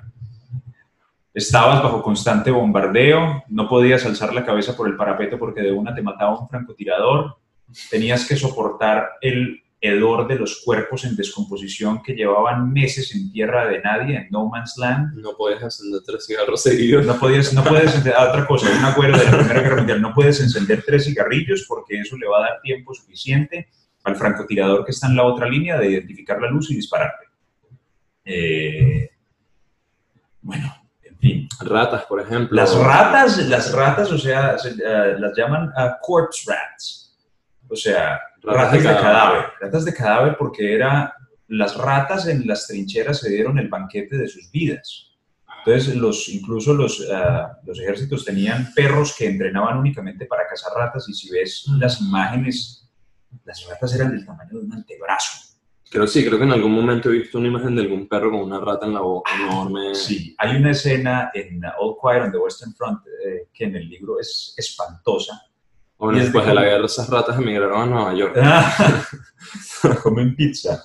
No, pero sabes, las ratas, las ratas son más grandes las ratas que uno ve en las trincheras. No, obviamente. Es una cosa horrorosa. Entonces, es una imagen horrorosa en la que los soldados están reunidos ahí bajo un bombardeo constante, no me acuerdo si esto fue en el Somme, eh, que es día y noche, siendo bombardeados, están en su dugout y las ratas les pasan por encima de la cara y todo. Entonces lo que hacen es poner toda su comida en el centro de, la, de la habitación, ¿cierto? En plena oscuridad, hacen que las ratas se calmen entonces después comen con los mazos y con las culatas de los rifles e inmediatamente sienten que todas las ratas están en el centro comiendo, las tratan de aplastar, o sea, es espantoso. Las ratas, las pulgas, que las pulgas de las ratas producen la fiebre de trinchera, además. Otra enfermedad que da de baja. ¿Cómo se llama? Trench fever. Trench fever. Disentería, difteria, imagínate, uh, hay las letrinas. No. Imagínate tener que ir a las letrinas dentro de una Eso, yo no, uy, no, nunca había pensado en eso. ¿Cómo iban al.? uf, no. Imagínate, de algo que dicen los soldados que es lo que más recordaban de las trincheras, era el olor. Era el olor del infierno, ¿Por qué me haces hablar de esto? porque es- quiero hacerle entender al público que el por qué Sí, digo sí. yo, un, hago un statement tan, tan, tan duro, de por qué el campo de batalla de la Primera Guerra Mundial es el más brutal de la historia de la humanidad. Y es por esto mismo, porque nunca los soldados en ninguna otra guerra se tuvieron que enfrentar tan constantemente a la muerte y a la muerte en esta forma, ¿Qué a la Sí, constante, sí, a la constante angustia de no, de no saber cuándo va a empezar eh, el ataque, porque si las trincheras se caracterizaban por algo era por el aburrimiento. Claro, ¿no? Y que además tú me dices que estas posiciones la- las mantuvieron por largos años y obviamente los cadáveres se, se van acumulando. Y, y mucha gente no lo sabe, pero cuando tú no embalsamas un cuerpo, eh, la descomposición es veloz. Ujú. y el hedor es terrible, es terrible. Que incluso a veces por Caracas yo vivía, no vivía cerca, pero para, para ir a la universidad tomaba un atajo pasando por la morgue de Bellomonte. Y a veces el hedor era, era, ah, no, era. Ok, pero entonces, ajá, intentaban matar a las ratas con las culatas, fiebre de trinchera, Fiebre de trinchera, fiebre de trinchera, Hablemos de películas de Disney, por favor. ¿Qué te pareció No. Frozen?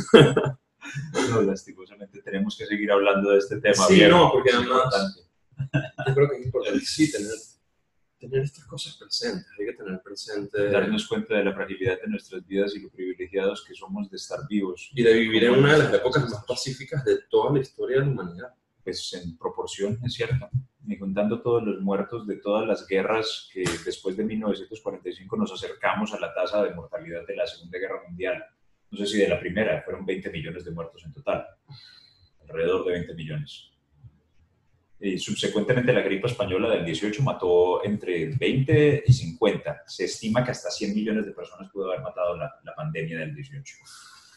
Pero bueno, volviendo entonces a, a las ¿Tiene, trincheras. tiene alguna, ¿Tiene alguna relación este, el, el surgimiento de la gripe española con algo sucedido en la, en la Primera Guerra?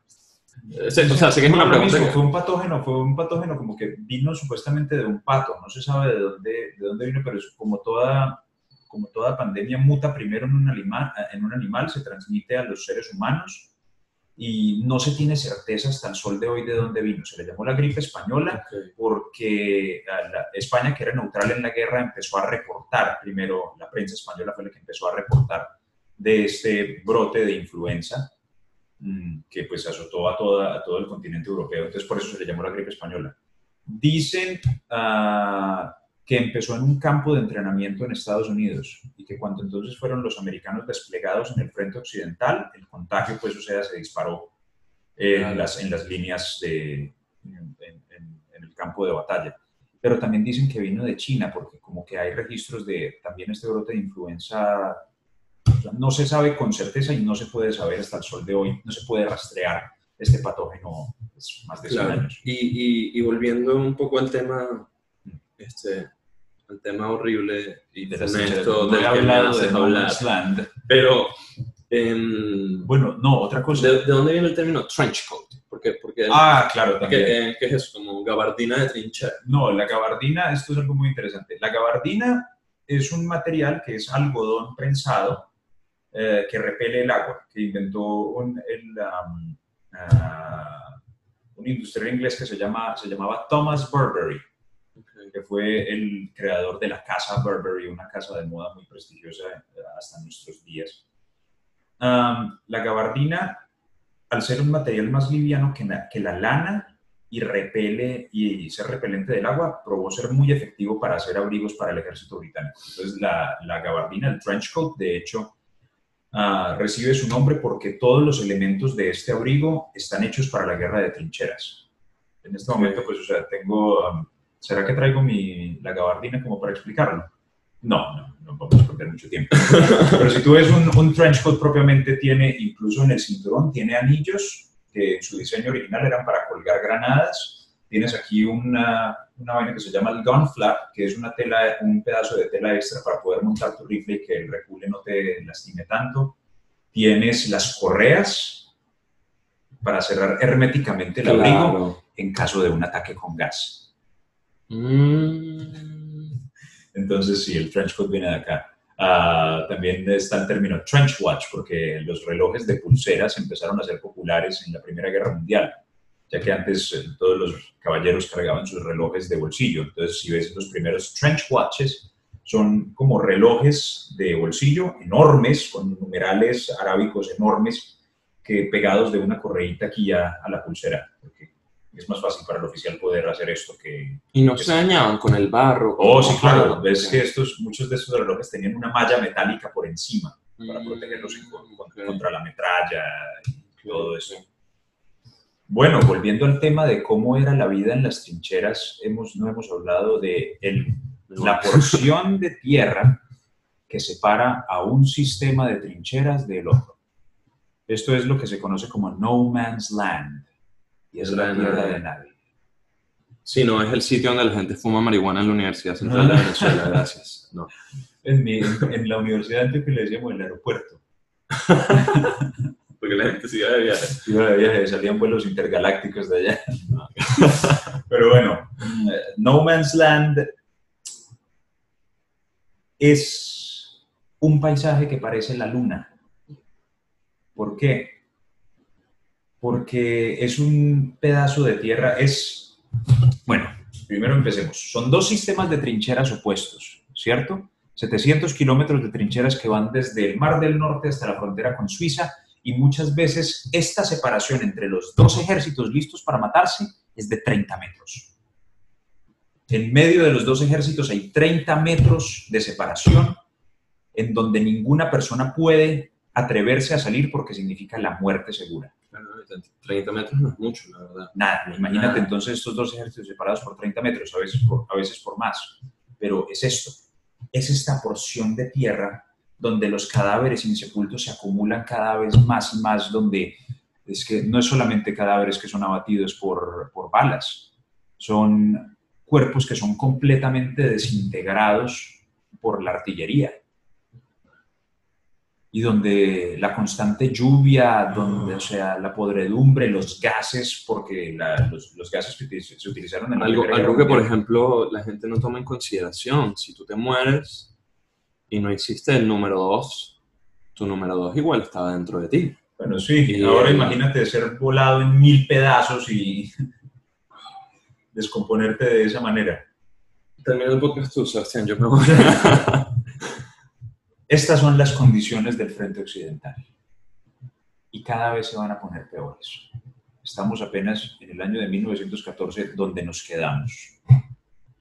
En el año 1915 ocurre la carrera, la carrera para llegar al mar y es un año de escaramuzas en donde se empieza a aprender con el ensayo y el error cómo se va a llevar la guerra en el frente occidental. El Imperio Otomano se une en ah, 1900, en- a finales de 1914 al esfuerzo de la guerra. Entonces los ingleses van a pelear contra los otomanos en el frente del Sinaí, ¿cierto? Ah, los ingleses tienen control de, de, Egipto, entonces van a pelear contra los otomanos en toda esta parte del Sinaí, van a llegar a la Tierra Santa, incluso los eh, ingleses van a conquistar Jerusalén en un punto. Y esto es otro teatro muy importante de la guerra del que también estaremos hablando, uh, porque ocurre la revuelta árabe. Las tribus árabes que hacen parte del Imperio Otomano quieren su independencia, los ingleses y los franceses se la prometen, sí los ayudan, y hay un personaje maravilloso del cual también hablaremos un poco si tenemos la oportunidad, que es Thomas Edward Lawrence, T. Lawrence, Lawrence de Arabia. Maravillosa película, mi película favorita de todos los tiempos de David Lean, la recomiendo a todo el mundo. pero entonces vamos a volver al frente occidental, que es donde ocurre la mayor parte de la masacre. 1915 es un año de, las, de escaramuzas en las cuales no se ha hecho una ofensiva significativa. Las líneas de trinchera siguen siendo las mismas, no ha cambiado nada, es un stalemate. Stalemate es una, ¿cómo se dice? Ambos ejércitos están en jaque y no hay manera de definir, no hay manera de penetrar las líneas enemigas. Ah, se me olvidó mencionar un episodio muy hermoso. Si es que existe algún episodio hermoso en la Primera Guerra Mundial, es la Navidad de 1914 porque, porque le parece tan hermoso que... Pienso que es uno de los momentos más hermosos y más importantes de la historia de la humanidad porque hay una tregua entre ambos ejércitos en la Navidad de 1914 en varias partes del frente. No es como se cree que fue todo el frente, en todos estos 700 kilómetros de trincheras. Se, disculpe que te interrumpa, ¿se frenaba la guerra? ¿Se paraba la guerra, por ejemplo, el 25 de diciembre? En la Navidad de 1914 la guerra cesó. Okay en varias partes del frente, no en todo el frente, pero entonces hicieron una tregua los alemanes, eh, los ingleses y los franceses para enterrar a sus muertos y eh, o sea, hay muchas, muchas películas y muchos recuentos de, de, esta, de esta ocasión y fue que los ingleses empezaron a oír cómo salían canciones de las trincheras alemanas y los ingleses respondían con sus canciones de Navidad también. Y en un momento eh, hay un recuento tan bonito como le dicen como, hey Fritz, ¿cómo va todo por allá? Eh, muy bien, Tommy, todo muy bien. ¿Quieres salir y darte la mano? Sí, vamos a salir. Entonces van saliendo poco a poco los soldados que horas antes estaban matando desde las trincheras y empiezan a darse la mano, empiezan a compartir cigarrillos, a cambiar comida y durante el día de Navidad de 1914 incluso hay recuentos de que juegan un partido de fútbol, todo. Y por un momento entonces la guerra se acaba y estos hombres que antes estaban matando simplemente se dan cuenta de que son seres humanos y que están ahí por cosas que no pueden controlar. Eh, después los, bandos, los altos mandos en ambos ejércitos eh, dicen que esto tiene que parar y cualquier persona entonces que sea sorprendida fraternizando con el enemigo se le va a hacer corte marcial. desafortunadamente esta es la última vez en toda la guerra que ocurre este, un acto de galantería, una tregua de esta magnitud en el frente occidental. La guerra después de esto va a ser muchísimo más brutal en todos los sentidos. Eh, Estamos entonces en el año de 1915, que es un año que no se caracteriza por ninguna gran ofensiva, pero entonces llegamos a febrero de 1916, qué pena que me salte todo este año. Pues si bien ocurren muchísimas cosas, eh, bueno, entre ellas también, o sea, la guerra, es que es tanto que abarcar, tantas cosas que abarcar porque hay progreso, digamos, en el frente oriental y está también la guerra de submarinos, la guerra no restringida de submarinos. Alemania tiene la mayor armada de submarinos del mundo, entonces empiezan a hundir los barcos ingleses. Y después también empiezan a hundir en el Océano Atlántico los barcos comerciales que... creo que Japón se ve involucrado, ¿no? Japón, ah, sí, ah, pero Japón en esta guerra pelea del lado del Entente. y ah, vence algunos, algunos emplazamientos alemanes en China esto es cómo contribuye Japón a... Sí, creo, creo que Alemania había posicionado un buque o algo así. Eh, sí, y en África. Ellos no quisieron moverlo y los japoneses, adiós barquito y bueno, se caos, caos total. Sí, hay otra película que se llama La Reina de África, también de la Primera Guerra Mundial, y es como, ah, como Humphrey Bogart y uh, esta actriz Catherine Hepburn, ellos dos vuelan un barco alemán que está emplazado en el, en el lago Victoria, en, en África. En fin, la guerra ocurre en todo el mundo. Entonces, ¿pero por qué entonces me salto del año 1915 a 1916 si bien tantas cosas están ocurriendo? Es porque es el año en que la doctrina en todos los ejércitos cambia completamente. Y esto va a ser con una batalla que va a ser la batalla que definió la suerte de Francia y que, y que cambió la psique colectiva de Francia por uh, los años venideros. Y esta es la batalla de Verdún. ¿Verdún es territorio de quién, disculpe? En Francia. Okay. Verdún es una ciudad amurallada de gran importancia. Ah, se me olvidó. No, tengo que volver a 1900, tengo que volver a 1915. Porque en 1915, eh, que yo te dije, ocurre el desembarco de Galípoli. Okay. Galípoli es un territorio en la costa del mar Egeo de Turquía, la actual Turquía un emplazamiento... Parte del, interior, del Imperio Otomano. Del Imperio Otomano. Que los ingleses, el British Commonwealth decide, para liberar la tensión del frente occidental que no parece avanzar, deciden lanzar ofensivas en otras partes del frente.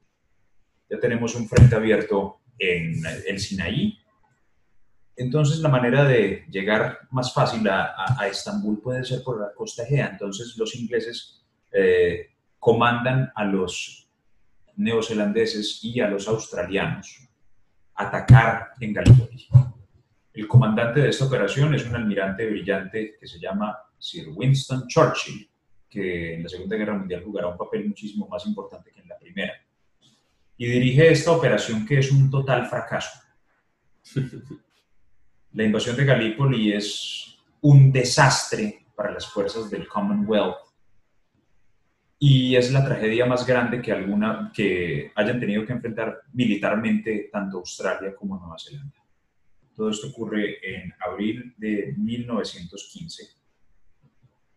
Y en mayo de 1915 es cuando el, uh, los alemanes hunden un barco que se llama el Lusitania, donde mueren varios soldados, donde mueren varios civiles americanos. Y esto va a causar, digamos, mella en la en la psique del pueblo americano, que está altamente dividido. Aquí en Estados Unidos, en ese momento, el segundo grupo poblacional más grande eran alemanes. Entonces hay mucha tensión. Y además no, no entendían que por qué debían involucrarse. le, parece, le decían la guerra europea, si no me equivoco, inicialmente. O sea, pero esto, esto, es un punto de quiebre, digamos, para los americanos y cómo los americanos después, subsecuentemente en 1917 se envuelven en la guerra. Es por el hundimiento de Lusitania. Entonces, el presidente Woodrow Wilson vuelve esto como su bandera de su campaña de reelección después, es que no va a entrar en la guerra y no va a entrar en la guerra, pero el público siempre le va a recordar, ¿y qué pasó con el Lusitania? Es esto, los alemanes están hundiendo indiscriminadamente barcos comerciales en el Océano Atlántico. En 1915 Italia le declara la guerra a Austria-Hungría, deja de ser neutral, y entonces, este año de 1915, como te digo, no se caracteriza por grandes avances, porque es una guerra de desgaste, estamos en un completo stalemate en el frente occidental. Dijimos que los ejércitos empezaron a pelear con uniformes anticuados. Los franceses han aprendido la lección y cambian, digamos, a un color que les permite camuflarse un poco más. Es un color uh, azul celeste grisáceo que sirve para camuflar muy bien. Los alemanes están siempre vestidos de gris. Y los ingleses siempre han utilizado su khaki, que es un color que es bastante efectivo para, para camuflarse. Para camuflarse. Me imagino esos campos de lodo. Pero estás vestido de khaki, te tiras al piso en un charco de lodo y no te va a ver nada. Entonces, han aprendido sus lecciones los ejércitos. Han aprendido a no lanzarse directamente contra una línea de ametralladora como lo hicieron los franceses el primer día de la batalla del Mar, que sufrieron 40.000 eh, muertos. O sea, en este momento creo que ya hay más de un millón de muertos en la guerra, a este punto. Si no es que más. Pero llegamos al año de 1916. 1916 es el año de las grandes ofensivas y de las batallas que van a definir el resto de la guerra.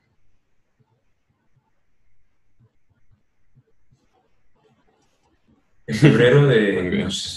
No, vale, es, es, una manera como yo, poner... Cómo yo ni siquiera entiendo cómo recuerdas todos estos datos. No tengo ni la más mínima idea. Es apasionante. Porque sí, o sea, la gente tiene, no, pero tiene una computadora, ¿no? Tiene no, tengo, línea de tiempo. Tengo la línea de tiempo de, muy sencilla, que simplemente dice cuándo empiezan las cosas, que invito a todo el mundo que quiera verla. Claro, pero nombres, documentales, eh, facts, curiosos, ¿sabes? Es, por pura pasión, es por pura pasión y es por un canal que le quiero recomendar a todo el mundo, vale hacer la mención en este momento, de el canal The Great War de Indy Idel en YouTube. Este fue un canal que empezó en el año 2014 y que terminó en el año 2018. El propósito del canal era seguir semana a semana los eventos de la guerra 100 años después de los sucesos. Así que el canal se extendió por cuatro años tratando todo, todo lo que pasó. O sea, es un canal maravilloso, un trabajo fantástico el que hicieron estos tipos y qué lástima que se haya acabado. Bueno, o qué bueno que se haya acabado. Exacto. Pero está lleno de especiales, está lleno de datos curiosos de la gente que llamaba y tenía preguntas curiosas, de, tiene varios segmentos. El segmento principal, que es seguir la guerra semana a semana, tiene también las biografías. Tiene, tiene por ejemplo, un especial que, que vi con Sebastián, en que obviamente a mí me, me pareció apasionante, que es, hablan sobre el shell shock que es lo que nosotros actualmente conocemos como síndrome de estrés postraumático, pero no solo, no solo las repercusiones psicológicas, sino las repercusiones físicas y físicas. Claro, porque ahora el, el PTSD em, es muy tomado desde, desde, nada más el aspecto psiquiátrico y psicológico y se olvida, no, no, se toma tan en consideración eh, las afecciones físicas que generan las personas, como las personas de repente involuntariamente, los movimientos involuntarios del cuerpo, en posturas y cantidad, cantidad de cosas, si tienen un momento... dorsal se les paralizaba completamente, lo que se llama railway spine, o sea, sí, es horroroso. La verdad, ver a las víctimas de shell shock, y esto fue, fueron, fueron muchísimas bajas, se cuenta por las decenas de miles en ambos ejércitos, más de 80.000 soldados británicos fueron tratados por shell shock y entiendo más de 100.000 en el lado de los alemanes. Además, el, que el conflicto político y el conflicto en la comunidad médica, porque obviamente la comunidad médica era una comunidad integrada, no, que no, no difería de nacionalidades y, y los países no, no, sabían qué hacer y ajá, te trataban el shell shock y la neurología estaba en pañales. Probaban métodos y métodos y métodos y una vez que te curabas, ¿qué hacían? Te regresaban al campo de batalla, no te regresamos, pero necesitamos gente, pero nos están matando. Entonces, discúlpame que, no, pero es, muy importante, es muy importante porque, o sea, los, um, el PTSD siempre ha existido.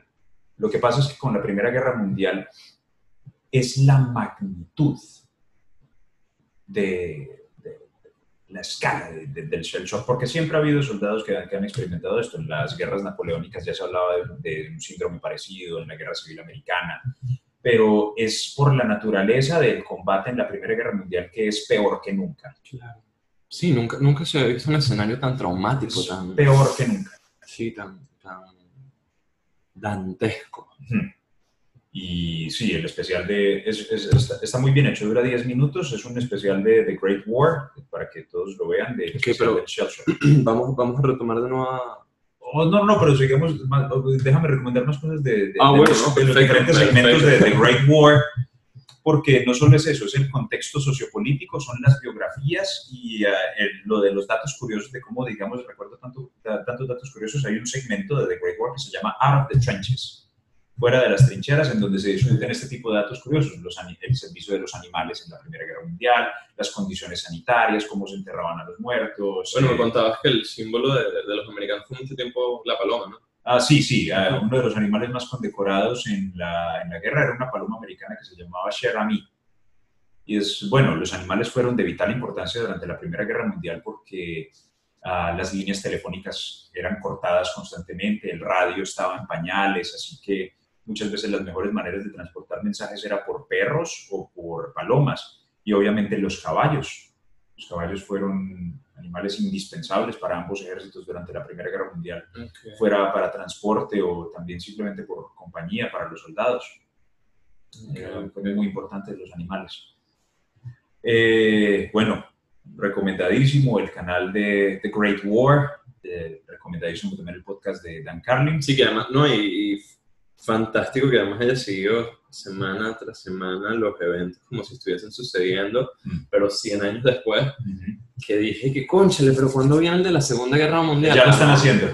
Claro, pero cuando empieza, ¿sabes? Lo veremos en el 2030 y pico, ¿no? En el 2000, no, no, no, no fueron 100 años después, uh, 80 años. Okay. Establecieron la línea de tiempo que fueron 80 años y lo empezaron a hacer el año pero pasado. Pero no fue desde el, de, 2000, desde el, no, claro, desde el 30, 39 al 2019. Ah, no, ok, no, lo que pasa es que me había como el, el, de la Primera Guerra, si fue 100 años después, 100 años, fue exactamente 100 años sí, después. 100 años después, es 80 años después. No, pero llama... me, alegra no tener que esperar tanto. Por... Ya se puede ver entonces, pero la vaina es que va a terminar en el 2025. Ok, okay. claro. Pero sí, también con el mismo narrador, con Indy Neidell, que es maravilloso. Eh, estamos entonces de vuelta en uh, Francia, en febrero de 1916.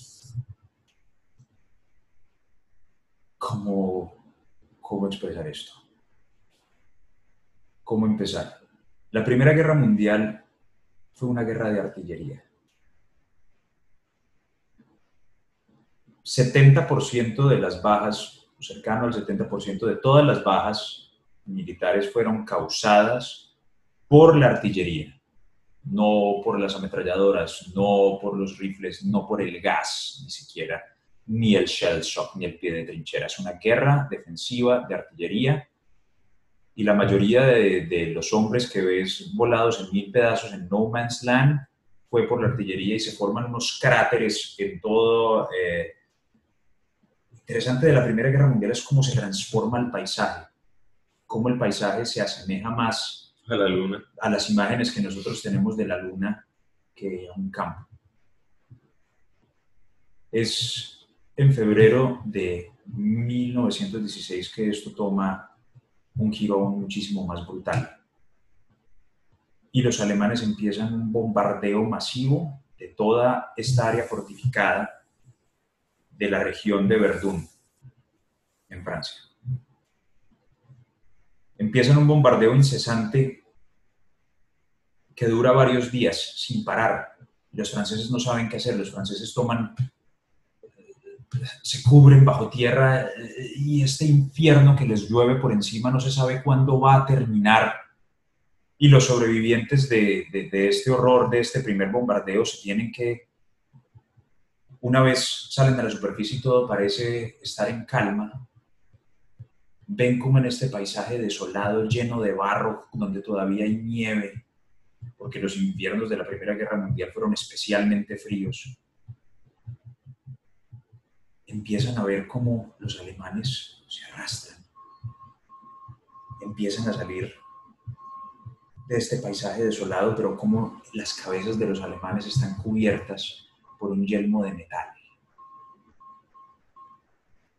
Y cómo están los alemanes armados hasta los dientes y cómo se ven completamente distintos a los alemanes que estuvieron peleando en contra de por los últimos dos años. Y empieza la batalla más sangrienta que tuvieron que pelear los franceses en la Primera Guerra Mundial, que es la batalla de Verdún, y en la cual el jefe de Estado Mayor de los franceses es eh, relevado de su cargo, que es el comandante Joseph Joffre, y entra um, un personaje que es muy oscuro en la Segunda Guerra Mundial, pero que fue un gran héroe de Francia en la Primera, que es el mariscal Philippe Pétain el león de Verdún. Y este es el hombre que va a salvar a Francia en este momento. La doctrina de Verdún uh, que implementó Petain en Verdún era que cada dos semanas él reemplazaba a los soldados que estaban en primera línea y los mandaba a la última línea de trincheras. Así que los soldados tenían tiempo para descansar, volver a otra línea, a otra línea, a otra línea, hasta que llegaban a la primera, ciclos de dos semanas. Entonces siempre tenía tropas frescas en la carnicería, en el meat grinder. Ah, la intención de los alemanes, sí, así, así se llamó. Ah, y era, y era la intención de los alemanes. La intención de los alemanes era desgastar, o sea, causar la mayor cantidad de bajas posibles en este pedazo de tierra en Verdún y hacer que todo el ejército francés peleara en este momento para desgastarlos completamente. Eh, no recuerdo si fue von Mulke en este momento que... Funcionó. ¿Ah? Funcionó la, estrategia. No como pensaban porque los franceses pudieron resistir y fue por la doctrina de Petain. Y por eso se dice que todos los hombres que podían pelear en Francia, todo el ejército francés peleó en Verdún. Por eso esto fue la batalla que marcó más la psique del pueblo francés y la batalla que incluso el día de hoy los franceses recuerdan más. Toda la batalla de Verdún en 1916. Claro, donde dijeron, es posible resistir si podemos, Si podemos lograrlo. pues, no está- no está- todo no está perdido. Sí, Verdún entonces dura desde, creo que dura siete meses, va desde febrero de 1916 hasta el otoño, hasta casi septiembre de 1916. Ah, después tenemos el, el 31 de mayo. ¿Cuál crees tú que ha sido la batalla naval más grande de la historia? No conozco nada de batalla naval. No tengo ni idea. Es, ah, ha habido grandes batallas. Sé que los alemanes inventaron el submarino, pues eso es lo único que te puedo decir del resto. ocurre la batalla naval más grande de la historia, que es en, ah, es en el mar de Suecia, creo. Eh, es la batalla de Jutland. La batalla naval más grande de la historia de la humanidad se libró en la Primera Guerra Mundial y es la única que es como verdaderamente significativa. Eh, cambia mucho el pensamiento después de la Primera Guerra Mundial, ah, que el poderío marítimo era lo más importante. Pero realmente no es una guerra que se caracterice por el poderío marítimo. Y Claro, no, además, esto era, esto era una idea muy de, de la realeza británica. La realeza británica tenía una obsesión por los mares, que bueno, fíjate como varios piratas acaban siendo parte de la Armada Británica. Ah, sí, claro. Los corsarios eran pagados por el gobierno. Pero sí, o sea, sí, sí los, los ingleses se han caracterizado por tener dominio de los mares. Ah, para el momento de que estalló la Primera Guerra Mundial, eh, tenían la marina más poderosa del mundo, más que cualquier otra nación del planeta. Aún así, como te digo, la, la única gran, la gran batalla naval fue la batalla de Jutland. Después, digamos, el barco destructor, la doctrina cambia completamente y pierde protagonismo el destructor. Y en la Segunda Guerra Mundial es casi completamente obsoleto. Y vemos la aparición del portaaviones.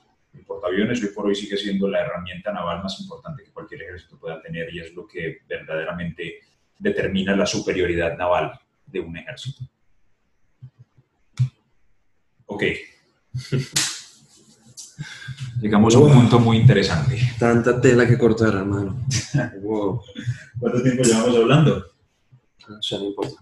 pero eh, también tenemos que abarcar otros temas, pero no, esto creo que también la ilustración que estás haciendo es fantástica, entonces, claro, estoy fascinado. Obviamente estoy preocupado por los otros temas, pero, pero no, creo que, que también tenemos que poder concluir esta temática de, de la manera adecuada, porque para poder llegar a, para poder llegar a las reflexiones que, que estábamos hablando. Déjalas ahí. O bueno, si quieres muéstralas. O sea, para los que nos pueden ver, nos pueden ver, o sea, ¿esto lo vas a montar a YouTube? Sí, claro. Ah, genial.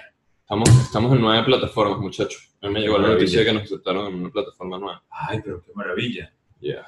Bueno, en este momento, para los que nos pueden ver, tengo puesto en la mesa un casco británico que se llama el casco tipo Brody, Brody Helmet. the Brody Helmet, porque llegamos al día primero de julio del año de 1916.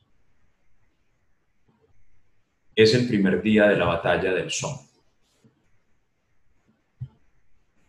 Sí, hablamos, hablamos de que anterior, cuando los cuando empieza la guerra, los cascos que usan los soldados es más parecido a mi gorrito. No había protección, no había protección Al- en la cabeza. Sí. Ninguno de los ejércitos entró con, con cascos de metal después. Se usaban estas típicas gorritas muy clásicas que, con, las, con las que uno hace referencia, por ejemplo, a la guerra civil americana. Estas gorritas, así Sí, una usaban- pequeña visera no, adelante. O sea, ya no, no, no ofrecen absolutamente ninguna protección. Entonces, a todos los ejércitos vieron la importancia de empezar a proteger la cabeza. Los franceses fueron los primeros en introducir un yelmo, el, Ad- el Adrien Helmet. Ah, los. ah, ¡Wow! los ah, alemanes eh, implementaron el Stahlhelm y los ingleses y subsecuentemente todas las fuerzas del Commonwealth, eh, incluso los americanos, adoptaron este tipo de casco. También los canadienses y también los... todas las personas que estaban bajo, el ala de los, de- bajo las alas de los británicos utilizaron ese Claro. tipo de casco. Pero ¿por qué es importante este tipo de casco y por qué es bastante exitoso? Porque es un diseño supremamente simple. El Stahlhelm de los alemanes es el casco más complejo y después es el- un casco muy parecido al que utilizan los alemanes durante la Segunda Guerra Mundial. Y también es un modelo de casco que es ah, el más parecido al casco moderno. Es el mejor, es el mejor de los modelos. Claro, y es, y es fácil de hacer. El Stahlhelm no, es mucho más no, complicado. no, me refiero a Este este. Este es una sola pieza de metal Lo metes en que una se puede producir y, y le pones el liner y ya está. Pero entonces es un casco que está diseñado para proteger al soldado no de las balas que vienen de frente, o de la metralla que viene de frente, sino que una de las ah, piezas de artillería más letales que tenemos en la Primera Guerra Mundial son los explosivos que detonan en medio del aire y lanzan metralla al campo de batalla, hiriendo pues a los soldados eh, gravemente que están en tierra. Después de que se empieza, eh, y los cascos de metal se crean para esto, para proteger a los soldados de la metralla. Después de que todos los ejércitos introducen los cascos al campo de batalla, los generales empiezan a dar cuenta de una estadística terrible. Y es que se disparan exponencialmente los reportes de soldados con heridas en la cabeza. Entonces, la pregunta es, ¿cómo diablos, si estamos implementando protección para la cabeza de los soldados, cada vez nos llegan más soldados que están heridos en, en la cabeza? No es porque de otro modo no serían heridos, sino que serían muertos. Entonces, Bueno, lo que te, lo que te comentaba yo, eh, mi papá hace un tiempo subió una foto de unos, unos aviones, o mejor dicho, los planos de unos aviones que tenían puntos rojos en las alas. Y cuenta la anécdota de cómo cuando llegan estos aviones a casa, eh, lo que dicen los, los generales es, bueno, vamos a reforzar los puntos donde, donde tienen heridas de bala los aviones, estos, estos puntos rojos que mencioné. Pero entonces, otro general, un, un hombre muy astuto, dice, no, pero es que estos son los aviones que regresaron a casa. Este plano con estos puntos rojos refleja es los aviones que lograron regresar a casa. Al contrario, hay que reforzar aquellos sitios donde no hay puntos rojos, donde no hay heridas, porque quiere decir que los aviones que fueron heridos ahí fueron los que no pudieron derribados. Exactamente. Ay, no hemos hablado de cómo empezaron las primeras batallas. Uy, pues madre, es que es tanto que hablar. Las primeras batallas aéreas de la historia. A mí eso sí me... O sea, yo no me gusta la guerra, no me gustan las, las armas, no me gusta nada de esto. Eh, no por eso creo que no sea apasionante, creo que es muy importante por el tema que yo siempre menciono que es sumamente fundamental conocer nuestra historia, pero lo que es en la aviación, los pilotos de guerra, Mm. me parece fenomenal. Porque Bueno, empezando porque es, eh, Saint-Exupéry, el escritor del Principito, sí, sí, eh, era piloto de guerra. Ujú, durante la Segunda Guerra Mundial y murió en una operación de reconocimiento. Pero lo que pasa es que en Córcega, por, por el mar de. Córcega. La cosa es, las primeras batallas aéreas empiezan en la Primera Guerra Mundial, el papel del avión que es un invento completamente nuevo, o sea, estamos en 1914, el avión tiene de inventado 11 años. Funciona primero como una pieza de... eh, una pieza para hacer reconocimiento, reconocimiento aéreo. Después es que se vuelve una, una máquina de guerra cuando se logran ah, implementar, a- a colocar ametralladoras en los aviones, que de hecho ah, hubo un inventor, un piloto francés que se llama Roland Garros. ¿Qué tan, ¿Qué tan conocido se te hace el nombre? qué tan conocido se te hace el nombre? Roland Garros fue la persona que inventó un sistema ah, que permite que el avión, ah, que es impulsado por una hélice que queda enfrente, pueda disparar directamente desde la nariz y que las balas estén perfectamente sincronizadas con el movimiento de la hélice, cosa que el- la persona que está en la parte de adelante pueda disparar a través de la hélice. Roland Garros fue el que inventó ese sistema para disparar a través de la ¿Cuánta hélice. precisión? Ajá. ¿Cuánta preci- O sea, literalmente en el momento en el que la, hélice- la hélice pasa, pasa la bala Pasa y la bala. pasa la otra hélice, pasa la bala y así. Ajá. Entonces es, ah, sí, el que inventó ese sistema de timing fue entiendo, Roland Garros. Eh, piloto muy condecorado de, de la prim- de la Primera Guerra Mundial. Los alemanes inventaron entonces otro, otro sistema, pero pues basado en este. La cosa es, los pilotos de combate se vuelven las grandes celebridades de la guerra. Y el combate aéreo es completamente brutal. La, la vida promedio de los aviadores en la Primera Guerra Mundial se cuenta por horas.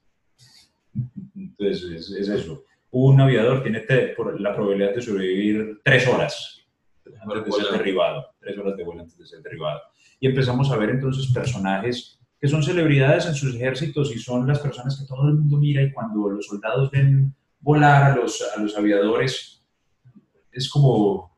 Es eso. En Sí, 1917 es, está una carga, es una carga moral, es una emoción. Ajá, Sí, en, en 1917 pasa la escena, pasan los aviones y ajá. hay como un, un gozo, hay una especie de alegría que... Claro. O sea, ¿qué tanto te, te suena el nombre Manfred von Richthofen? Nada. Bueno, y si te digo el varón rojo. Ok, ok, claro, por supuesto. Es eso, o sea, los pilotos se vuelven celebridades. ¿ah? Manfred von Richthofen creo que tenía 24 años cuando fue muerto. Quiero destacar que conozco el varón rojo por nombre, no tengo ni idea de qué hizo. Ah, No, fue no. el piloto más condecorado de la Primera Guerra Mundial. Era un noble am, alemán, Manfred von Richthofen, que derribó 80, cerca de 80, no sé el número puede estar equivocado, 80, 84 aviones durante la Primera Guerra. Entonces ah, fue una gran Un solo hombre. Un solo hombre derribó más de 80 aviones, hasta que fue derribado, creo que lo derribó un piloto canadiense al final. Entonces era el Barón Rojo porque pintaba de rojo su avioneta, muy famosa su avioneta porque tenía tres líneas de alas. Ah, Claro, sí. eh, eh, cabe destacar que en la Primera Guerra Mundial se usa este, este modelo biplanos y triplanos. con el que uno usualmente asocia los primeros aviones que se crean, que son sí, los que tienen dos alas paralelas y bueno, en este caso tres alas también, para- Ujú. paralelas las unas a las pero de cabina, los aviones de cabina abierta muy primitivos, bastante letales, más o menos con una velocidad máxima de unas 120 millas por hora, que pues, para nuestros estándares son muy lentos. Claro. Pero por eso aún mucho más, eh, mucho más brutal el combate, porque o sea, morían por los miles. Y sí, la guerra aérea empezó en, en- en la Primera Guerra Mundial. No he hablado del bombardeo, del bombardeo estratégico que también tiene sus inicios en la Primera Guerra Mundial. Los alemanes tienen aquí la gran ventaja porque tienen gran cantidad de Zeppelins. Los Zeppelins fueron los primeros bombardeos y lograron los alemanes incluso poder bombardear a Londres y a París utilizando Zeppelins. Esto no causó obviamente un daño significativo por ah, la magnitud de la operación. Y derribar un Las Zeppelin no ser muy complicado, ¿no? Mm, Fue muy complicado en un principio. Era imposible porque los aviones no tenían tanta altitud. Entonces Ok. los aviones no podían alcanzar la altura que sí alcanzaba el Zeppelin.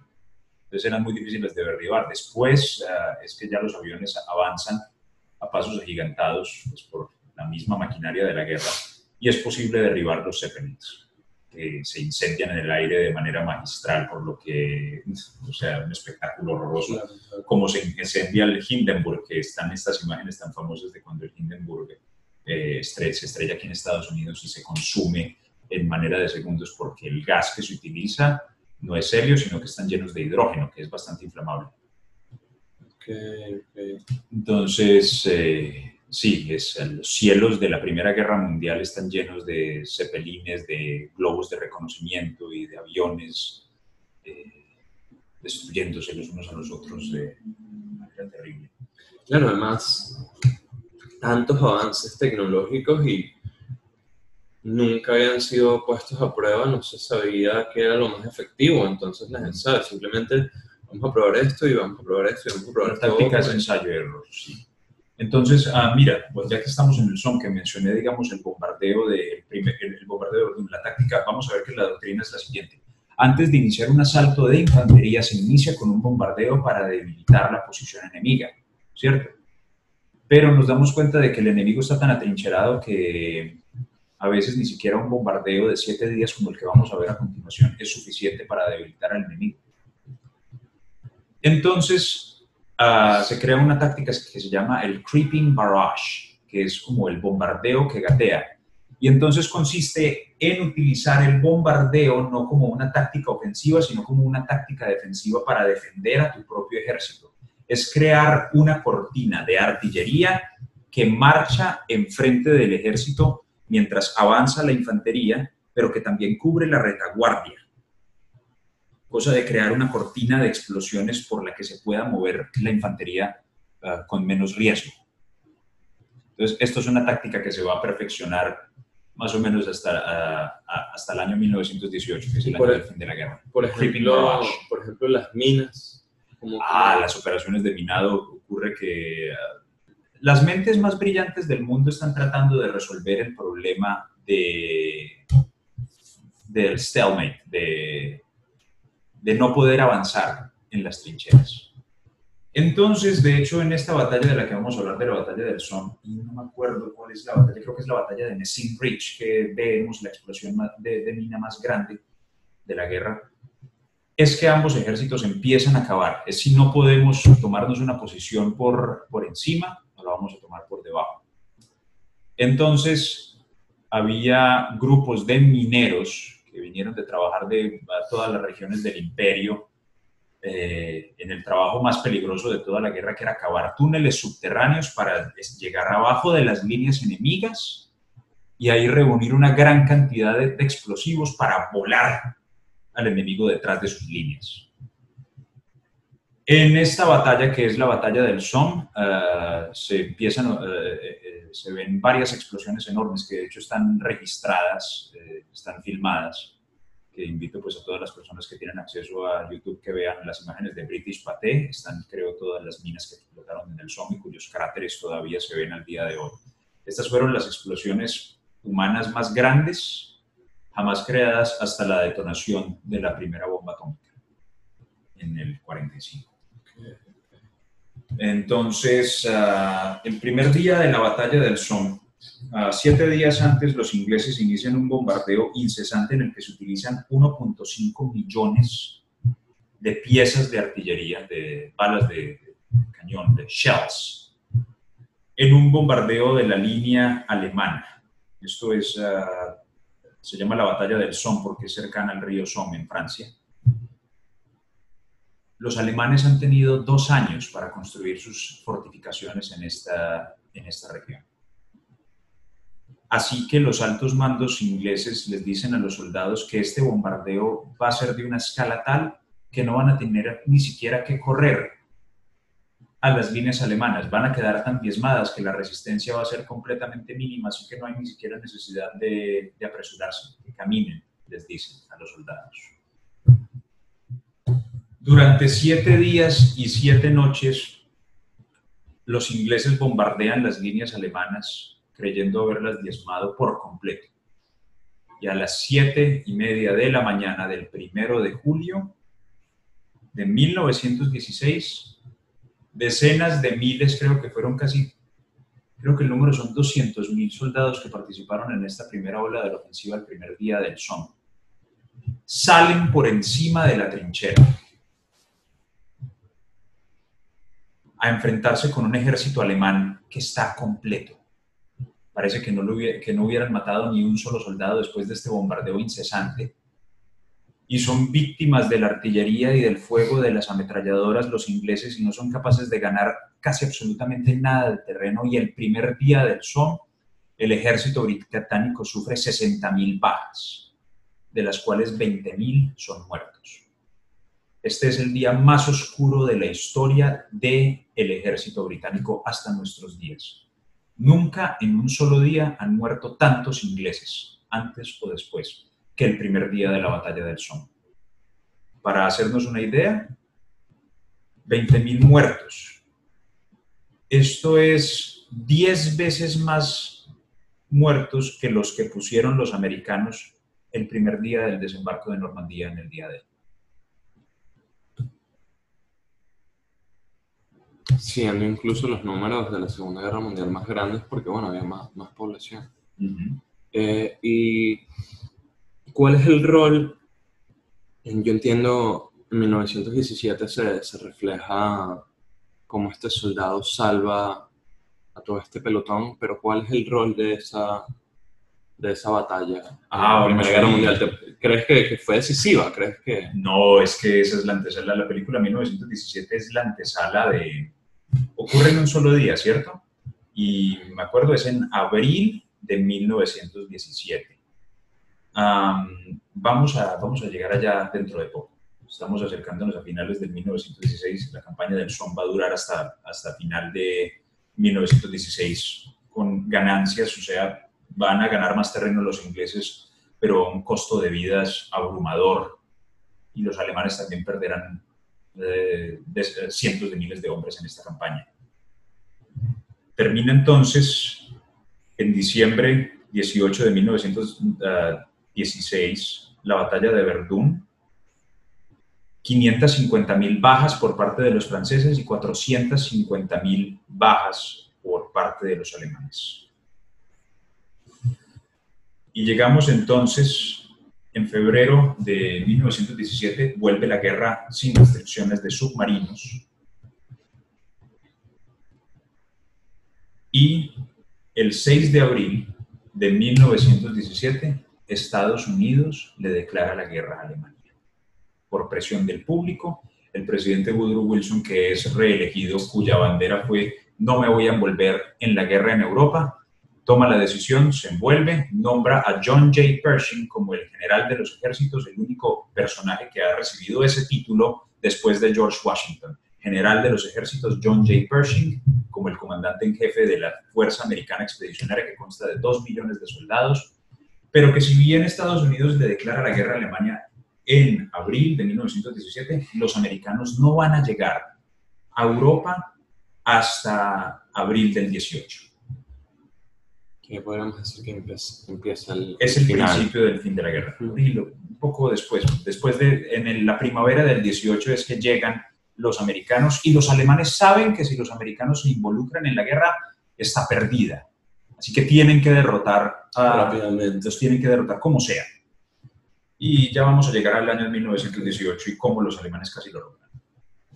Pero, ah, John J. Pershing, American Comments. Ah, pues llegan, en, ah, empiezan a llegar en, en por tandas en 1917 y vamos a hablar de lo que te hablé del regimiento de soldados americanos que fueron los Harlem Hellfighters. Ok, ok. Eh, Vamos a hablar de ello. Llegan esporádicamente, pero la fuerza completa llega en, es en el 18. Bueno, para, para orientar un poquito a los escuchas, lo- los Harlem Hellfighters eran un regimiento sumamente fuerte, sumamente brutal, y es uno de los pocos regimientos, o mejor dicho, el único regimiento que estaba enteramente compuesto por, de- por afroamericanos. por afroamericanos. Así que el mismo general Pershing, que era un, un tipo bastante racista, no quería que los americanos, ah, que los afroamericanos participaran con la fuerza central de los, del ejército. Ok, claro. Mejor dicho, se los dieron a los franceses. Los Harlem Hellfighters nunca estuvieron ah, outfitted, vestidos con uniformes americanos o con cascos americanos. Sí, lo- lo- los Se franceses... los dieron a los franceses y los franceses los trataron como iguales. No, es que los franceses en tema, el tema cultural y de raza siempre estuvieron mucho más avanzados que, que la mayoría del mundo. Ujú. Eh, pues por haber participado también, de la ocupación de muchas colonias de África, siempre ha habido muchos habitantes africanos en, en Francia. Los trataron como iguales y sí, fueron un regimiento, de, de hecho, se les llaman los Hellfighters porque fueron los luchadores del infierno. Los mismos alemanes los nombraron así por la bravura que tenían estos soldados y fue el único regimiento de toda, durante toda la guerra que no perdió ni un metro de terreno. Bueno, creo que un soldado, y corrígeme si no es así, un soldado de, de este regimiento fue el que se se lió a, a, golpes y a culatazos a 20 soldados y, y, asustó a los, otros 80, a los otros 80. Sí, sí, sí, una cosa tremenda. No me acuerdo cómo es que se llama este personaje, lo podemos buscar tal vez. Creo que el nombre era uh, Henry Johnson. Sí, señor, Henry Johnson. Claro que fíjense, es un, es un soldado americano que mete en su rifle una bala que no correspondía a ese rifle, sí. el rifle se le tranca tiene a 20 soldados alemanes encima y dice, mira, a mí no me vas a joder. El apodo se llama, el apodo de Johnson era Black Death. La muerte negra. La muerte negra. Pero entonces sí hubo un incidente en el cual él espantó un regimiento entero de, de soldados alemanes estando casi herido de muerte, eh, que unos alemanes iban a lanzar un trench raid Ah, una táctica muy importante que no hemos discutido, no, las trincheras no únicamente se toman por un asalto de infantería, también hay uh, combate cuerpo a cuerpo. Combate cuerpo a cuerpo e incursiones nocturnas de um, pelotones especiales. Los alemanes llaman a estos uh, tropas de choque, uh, Stoßtruppen o um, Stormtroopers, es el término con el que se les conoce. Que son los soldados más aguerridos, más uh, curtidos por el combate, que se les dan las mejores armas, el mejor tipo de, de armamento. Los SEALs del momento, pues, por así decirlo. No existían las operaciones, los batallones de, de, operaciones especiales. Nos hemos especializado mucho más en entrenar al personal de lo que estaban entrenados estos soldados. Okay, okay. O sea, pero sí, para la época eran los soldados más entrenados, endurecidos por el combate. Eran lo que diríamos los más. Sí, más chiquiluques. ¿Cómo es el que dicen? El papá de los helados. El los papás de los helados.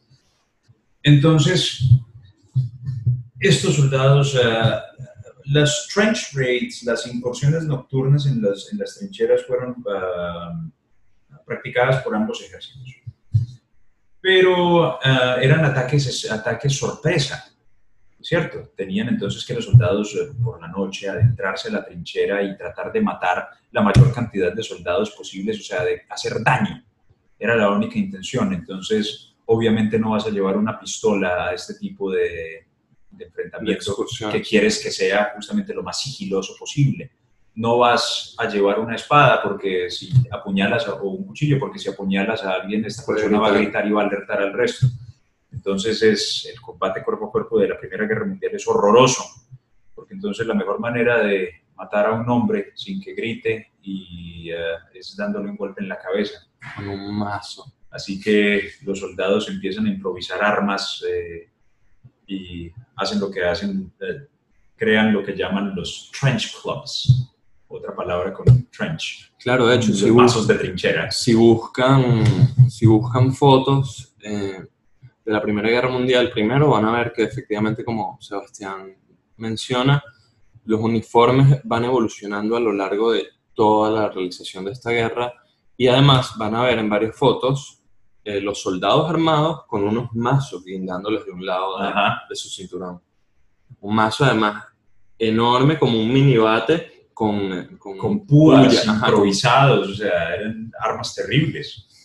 Bueno, el caso es que uh, Johnson, uh, hablando un poco de los, de los Harlem Hellfighters, uh, fue,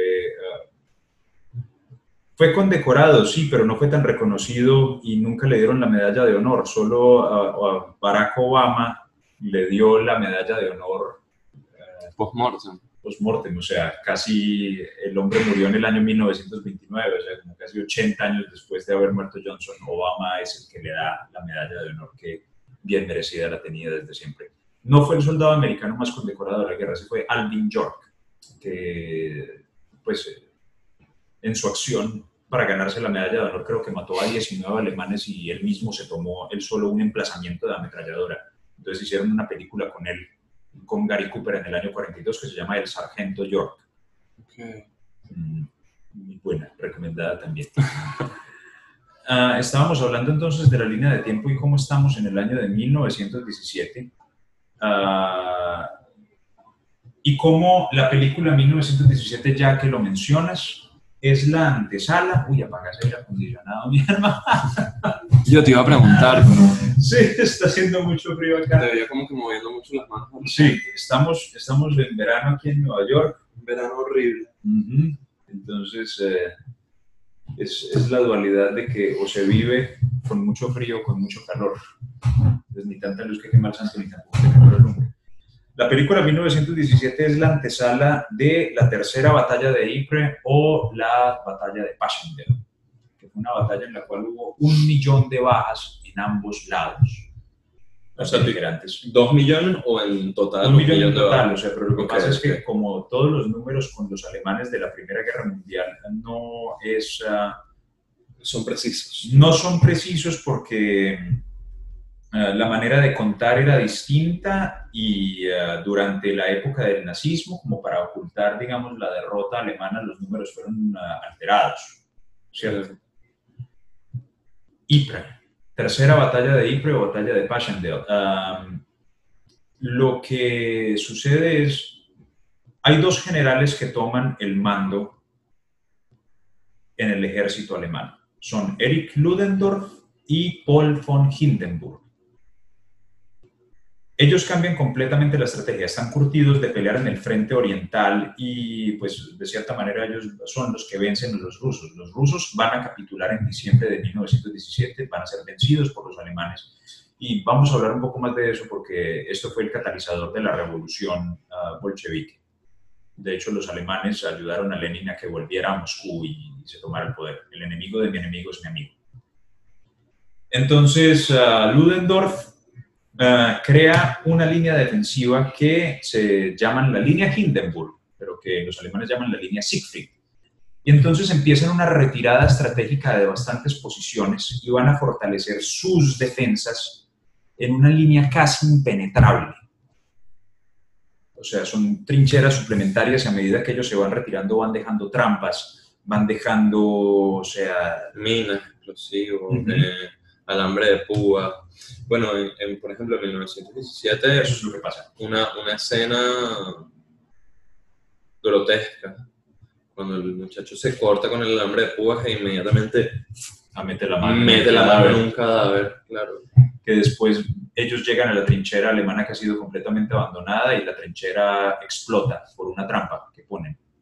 Los alemanes destruyen sus propias piezas de artillería y dejan como eh, un señuelo y se retiran a la línea Siegfried. Sí, este que- retiro estratégico es lo que, a lo que hace referencia la película 1917. Pero este retiro estratégico de los alemanes es la antesala de la que fue la batalla que marcó a los ingleses. Entonces, hay una frase, es eh, de un soldado que dice, morí en el infierno. El infierno se llama Passchendaele. Passchendaele es una región que queda cerca de una ciudad que se llama Ypres, en Bélgica. Y este- esta zona fue el escenario de tres batallas muy crueles. Ah, la segunda se me olvidó mencionarla, que era el momento en el cual quería yo introducir el poema, In Flanders Fields, de John McCrae Sí. que la segunda batalla de Ypres fue la primera instancia en la que se utiliza el gas como herramienta de guerra. Los alemanes lanzan un ataque en contra de, de los aliados, que en este caso son los canadienses y los ingleses, eh, un ataque con gas, con gas clorino, que el gas es uno de los grandes protagonistas de la guerra y Y este es el primer momento en el que... Sí, en la segunda batalla de Ypres Ok. en 1915 es cuando los alemanes empiezan a utilizar gas. El gas se va a volver una cosa común y cada gas va a ser más brutal que el anterior.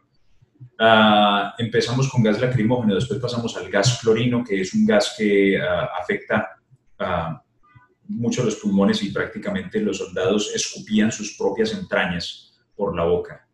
Y son tantas las imágenes, incluso un poema que no, este sí no me lo sé de memoria, eh, que habla acerca del ataque con gas. Es horrible, es horrible y es muy común ver a los... Las, la máscara de gas es un símbolo de la Primera Guerra Mundial. El gas clorino causa esto, hay otro gas que es más letal, pero cuyos efectos no son tan visibles, que es el gas fosgeno. El gas fosgeno eh, te mata a los varios días y el gas más temido de toda la guerra, que es el gas mostaza. Es un gas que quema en contacto con la piel, que causa unas heridas espantosas y que puede potencialmente dejar ciego a la víctima. todo, hay que hablar de un personaje muy importante que es Fritz Haber. Fritz Haber es uno de los químicos más importantes de la historia, ya que él inventó el método Haber de extracción de nitrógeno del, aire, que es uno de los catalizadores de la revolución verde, es el fertilizante más importante que tenemos, el nitrógeno, y él inventó este método y dicen que la mitad de la humanidad está viva gracias al método Haber de extracción de nitrógeno. Y aún así, Fritz Haber fue el mayor impulsor de la guerra con gas. Así que Fritz Haber es un héroe de la humanidad que le dieron el Premio Nobel de Química y también es un criminal de guerra. Bueno, la vida es así.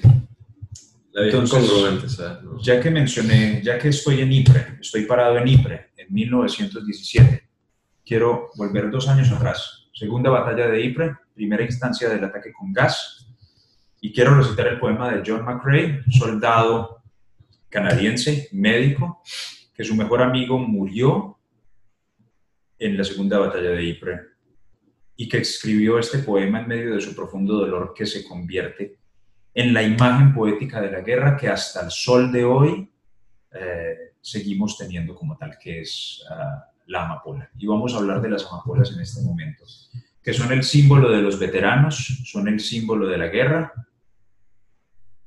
porque las amapolas son florecitas muy particulares, eh, poppy en, en inglés, um, que necesitan de condiciones muy especiales para, para crecer en, en, la naturaleza. Entonces, la constante remoción de tierra, los eh, cadáveres en descomposición. ¿Estás viendo a Fritz Haber?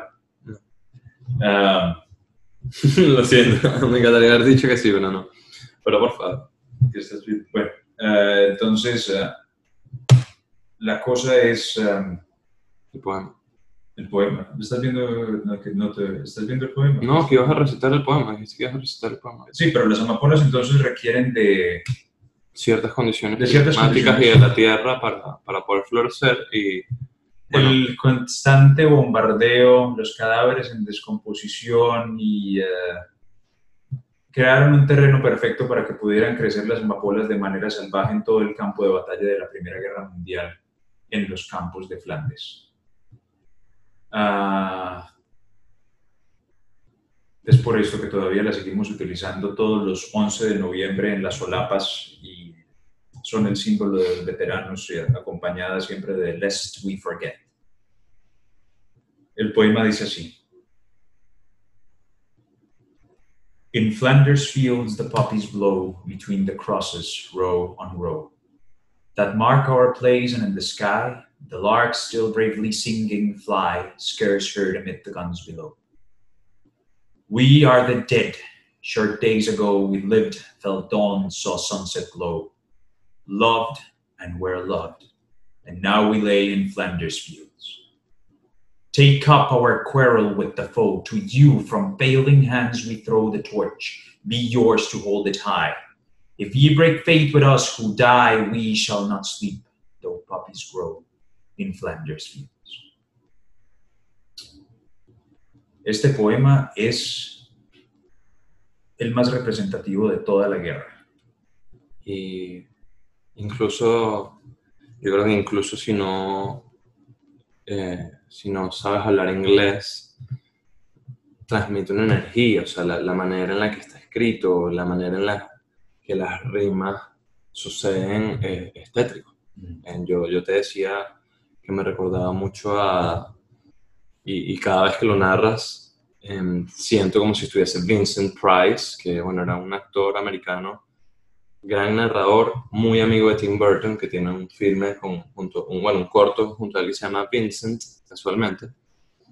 Eh, es como si estuviese escuchando la voz de él. Y es este escenario tétrico, en súper burtoniano, que, ¿sabes? Literalmente lo que me imagino es un campo lleno de sangre, colores absolutamente oscuros, y de repente al fondo una amapola, ¿sabes? Una amapola que, que, bueno, casualmente, que les comenté ayer, estábamos viendo el monumento de la Primera Guerra Mundial, Ajá. eh, el ángel tiene en su mano derecha unas amapolas. Tiene unas amapolas y no sé, o sea, tal vez quisiera mostrar. Ah, esto, y esto suena siempre, siempre las imágenes de, de los veteranos y de, la, y de, la, Primera Guerra Mundial especialmente están acompañadas de, de, las imágenes de estas florecitas tan bonitas. Y que sí, ¿no? Y, y, y que el, el... acercar un poquito la computadora, yo igual voy a intentar editar el video para que se pueda ver más, pero... Bueno, es, eso, es el, como la, la, la, imagen, y pues bueno, ya nos damos al, al no, y, lado de la poesía. Y la reflexión de, miren, distintamente de que nos estemos asesinando, de que nos estemos matando entre hermanos, eh, las tórtolas, los ángeles seguirán cantando y las flores seguirán floreciendo y nosotros ciegamente, egoístamente nos estamos matando y, ¿sabes? El mundo sigue su curso. Y yo creo que es, una especie de... Nosotros estamos empeñados en, en, este retraso porque la guerra, si bien tiene muchos avances tecnológicos, es un retraso humanístico, pero pero lastimosamente es, el, es el sangriento motor de la historia que preferiblemente no debería existir. Sí, o sea, a mí, a mí creo que en este aspecto soy un poquito tétrico. Me gusta en sostener una perspectiva poética ante situaciones horribles. Em, por ejemplo, y me disculpo si hiero alguna, si hiero alguna susceptibilidad.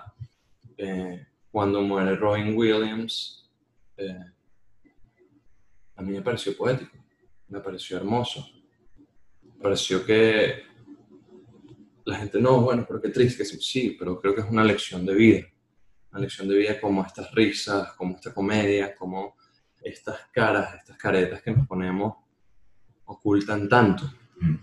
Y a veces lo ignoramos. Y y creo que es poético porque la poesía, a diferencia de lo que mucha gente piensa, que es simplemente un llamado a la estética y hacer que las palabras suenen bonitas juntas, un, es un llamado a la reflexión y tiene una capacidad introspectiva enorme. Recuerdo, yo me, me interesé en la poesía hace muy poco y, e inicié con el, el Spleen de París de Baudelaire un libro que me recomendó un amigo.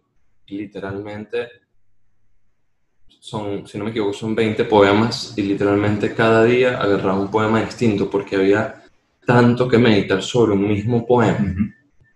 Eh, problemas sociales, egoísmo, eh, reflexiones sobre cómo llevamos nuestra vida, la limosna, los pobres, o sea, una cantidad de cosas que a veces solo nos enfocamos en las palabras bonitas, en que rimen, que suenen bien. Y no yo, yo, te voy a parafrasear, no sé eh, dónde fue que vi esto, pero para mí fue la mejor definición de lo que es la poesía.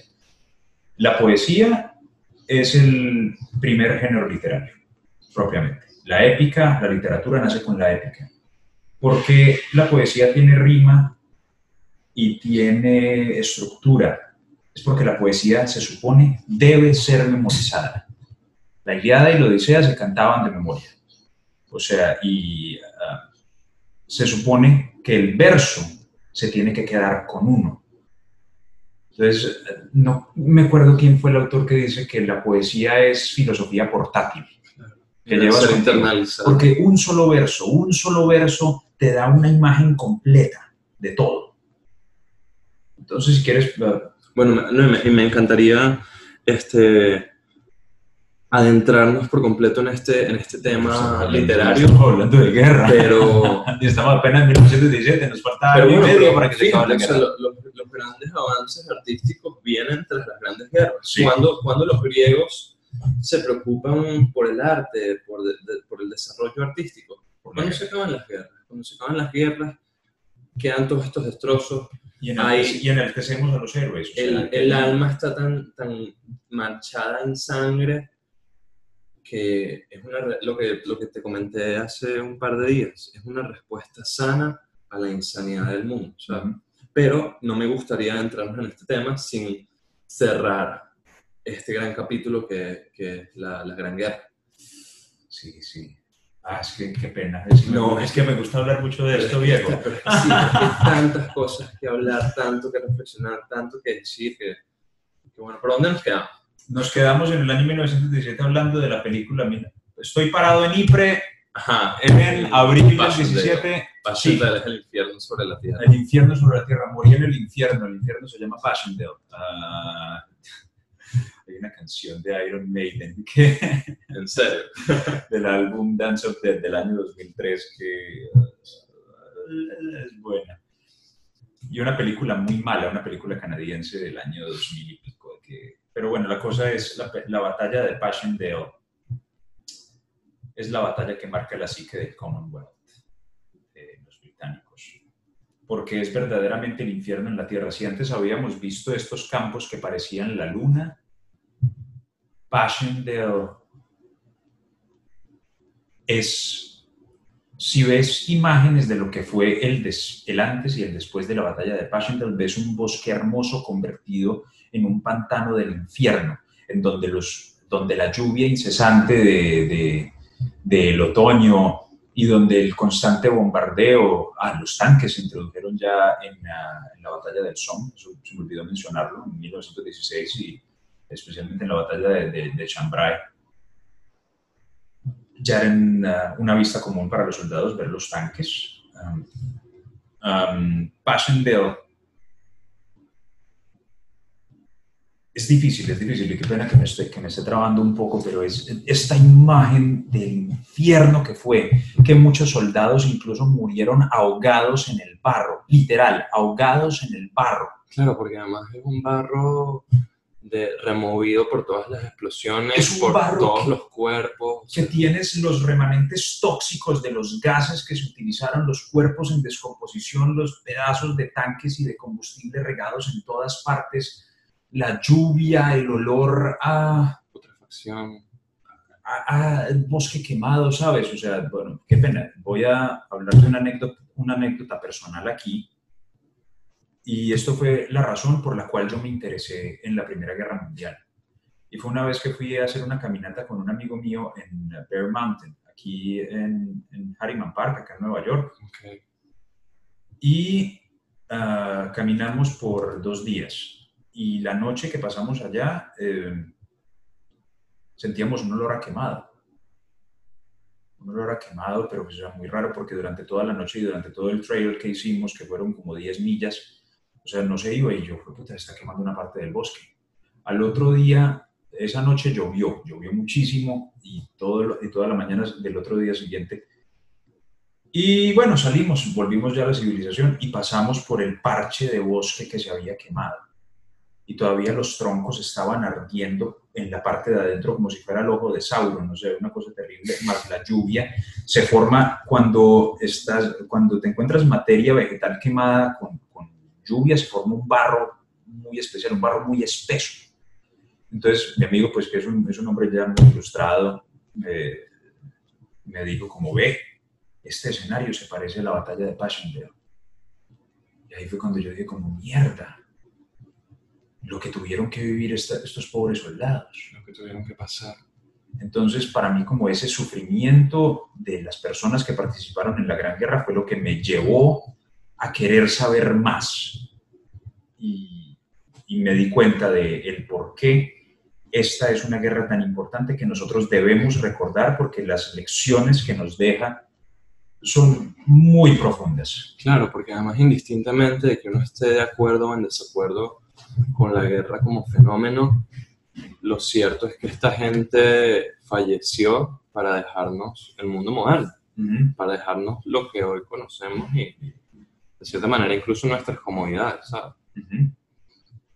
Y es cierto, o sea, hay tenemos que estar muy agradecidos y nunca olvidar, eso es lo más importante, nunca olvidar. Y Claro, el que no conoce su historia está condenado a repetirla. ujú, es cierto, entonces los ingleses, 103 años después, no han olvidado a Passchendaele. Y, y es por esto, es por el horror de, de esta campaña tan sangrienta.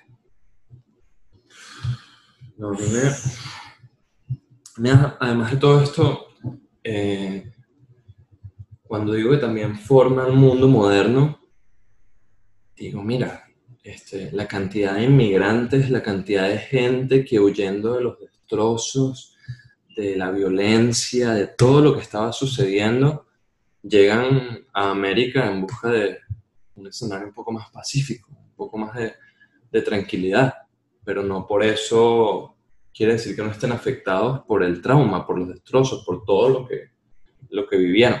Fíjate que incluso en algún momento se creía que el síndrome de estrés postraumático, lo que llamábamos el shell shock, podía estar generado por la, la conmoción que sentían los soldados al regresar a casa y ver a sus hijos y a sus mujeres afectados por, por todos los destrozos y todo lo, lo que había dejado la guerra.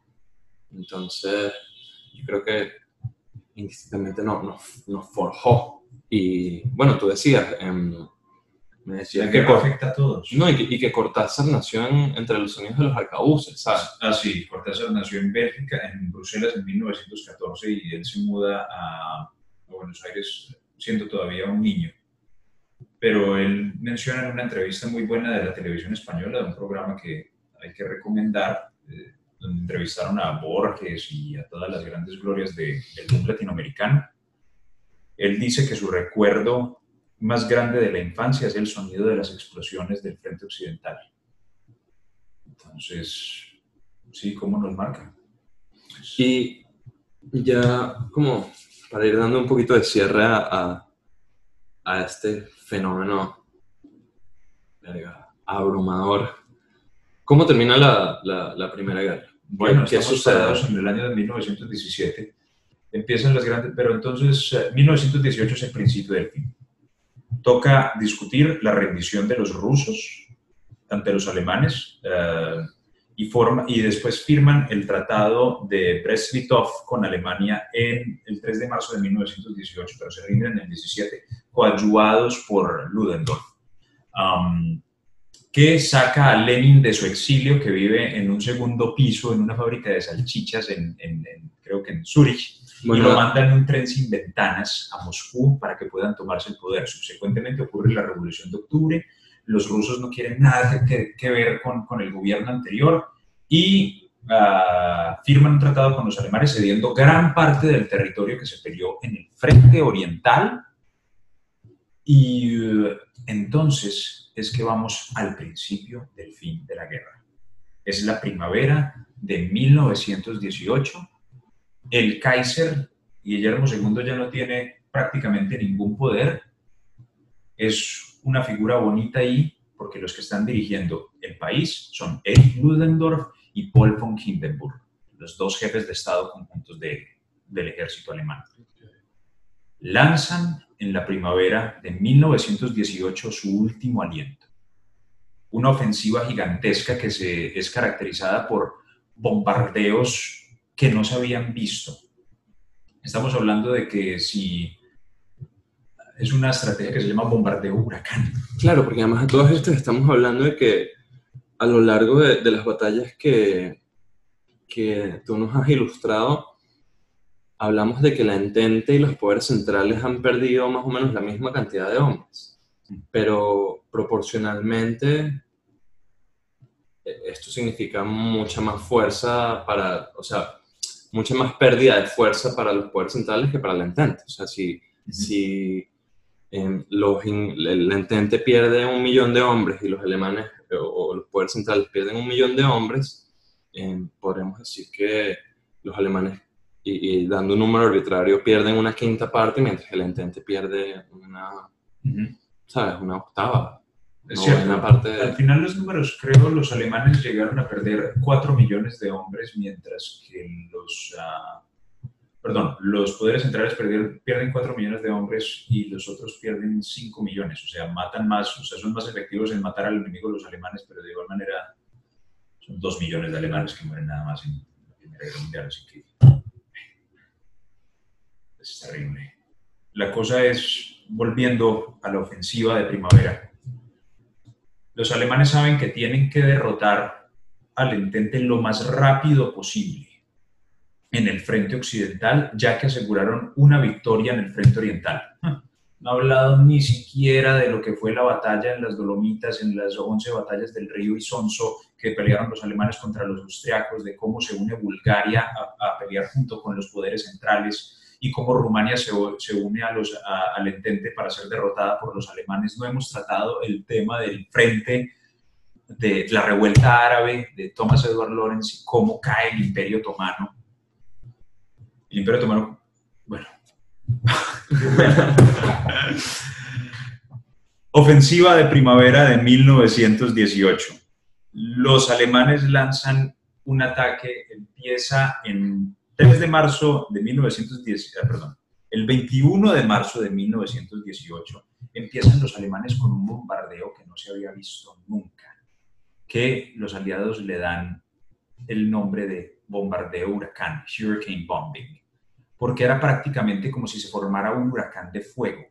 O sea, dicen que desde kilómetros de distancia, tú cuando ves las llamas arder, ¿cierto? Que ves como que se forma un, espejismo en el desierto. De kilómetros de distancia se veía ese infierno, ese aire reverberante de, este bombardeo, que si se utilizaron 1.5 millones de explosivos en, en, los primeros siete días del SOM, que trata de, o sea, hace el cálculo, o sea, cada cuántos segundos está detonando un cañón para que en siete días... Uh, ya estén esa cantidad de explosivos. Claro, esto ocurre en cuestión de horas. Son como 500 mil... Ah, claro, un ataque constante, incesante. Son como 500 mil piezas de artillería. Literalmente su último aliento, literalmente todo lo que podían, todo lo que tenían. Lo lanzaron en esta ofensiva que se llama el Kaiserschlacht, como la ofensiva del rey, el ataque último. Es los, uh, ¿Cuánto tiempo me está hablando? No te preocupes. Tranquilo que yo llevo el control de esas cosas. Las tropas más aguerridas que los alemanes ah, han podido obtener en estos cuatro años de guerra se lanzan el ataque. Estos son los Stormtroopers, las ah, tropas de choque, Stoßtruppen.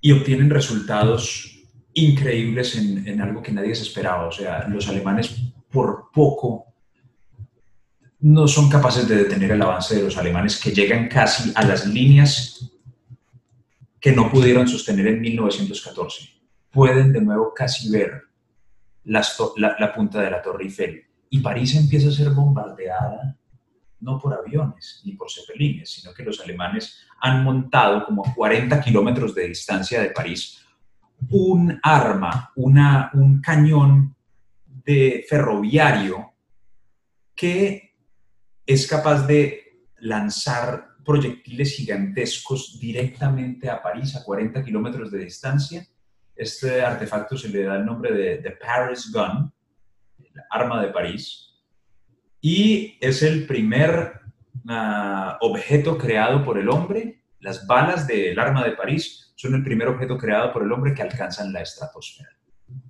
Wow. Ah, este ataque, este último aliento de los alemanes es implacable, pero se detiene por una razón es porque los alemanes están muriéndose de hambre desde hace cuatro años. Y el invierno de 1917 se conoce como el invierno del rábano, turnip. Turnip es rábano en inglés. El caso es que lo único que están comiendo los alemanes son papas y rábanos y pan de rábano y están muriéndose de hambre. Entonces hay recuentos de varios comandantes alemanes que ven cómo sus hombres... Creo, que, creo que en Venezuela remolacha no, la remolacha es el que es turnip, el que es, vamos a ver qué significa. Nabo. El nabo, el, pan de nabo. En All Quiet on the Western Front es lo único de lo que hablan. Turnip bread, turnip bread, turnip bread. Entonces el caso es que el avance... El beat es la remolacha, sí.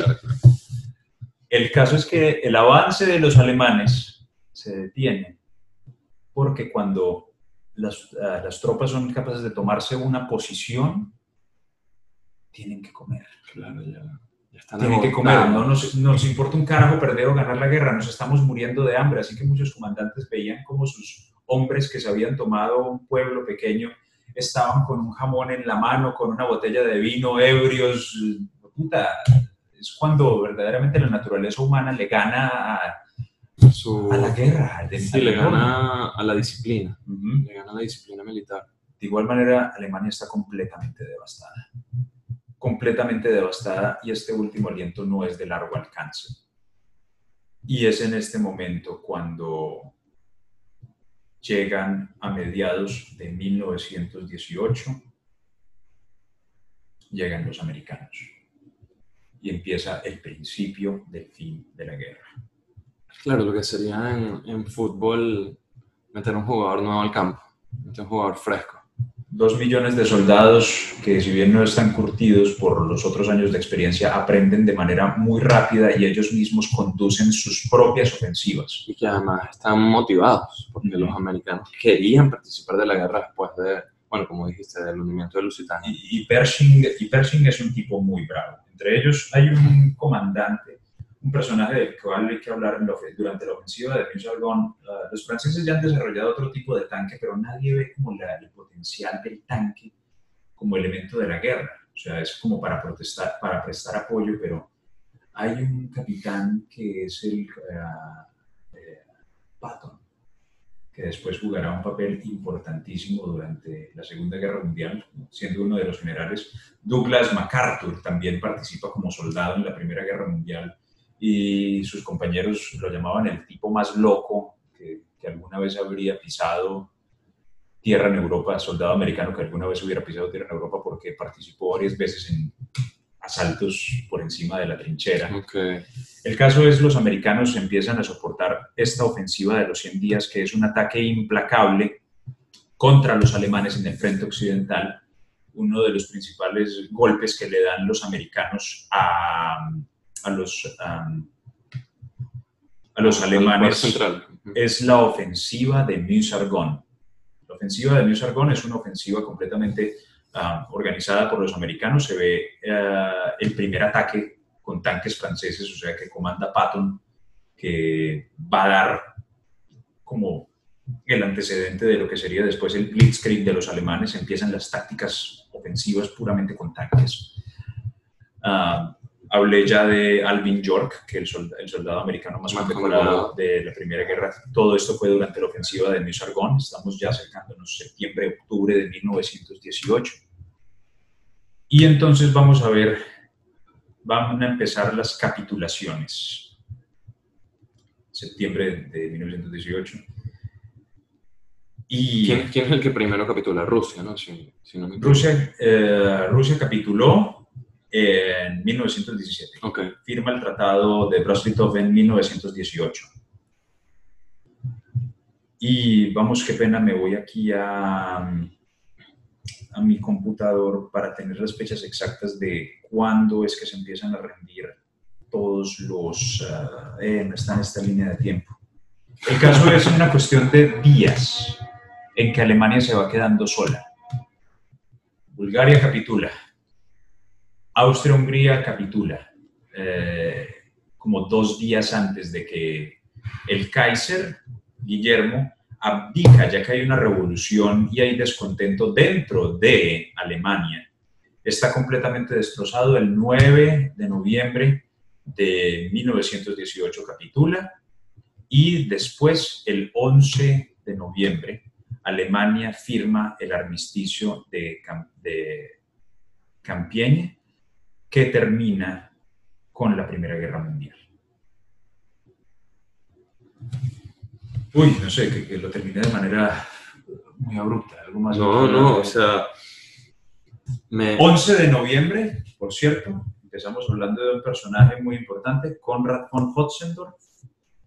El 11 de noviembre es el cumpleaños de von Hotzendorf. Yo creo que, que además una de las reflexiones que se puede hacer de todo esto es fijarse uno cómo los alemanes estuvieron tan, pero tan, pero tan, pero tan cerca de ganar la Primera Guerra Mundial y simplemente perdieron porque olvidaron su humanidad, olvidaron que sus soldados eran personas, eran hombres. Lo, para, creo que tras tantos años de combate y, tanta frustración, eh, ya los generales de cierta manera los veían como una máquina.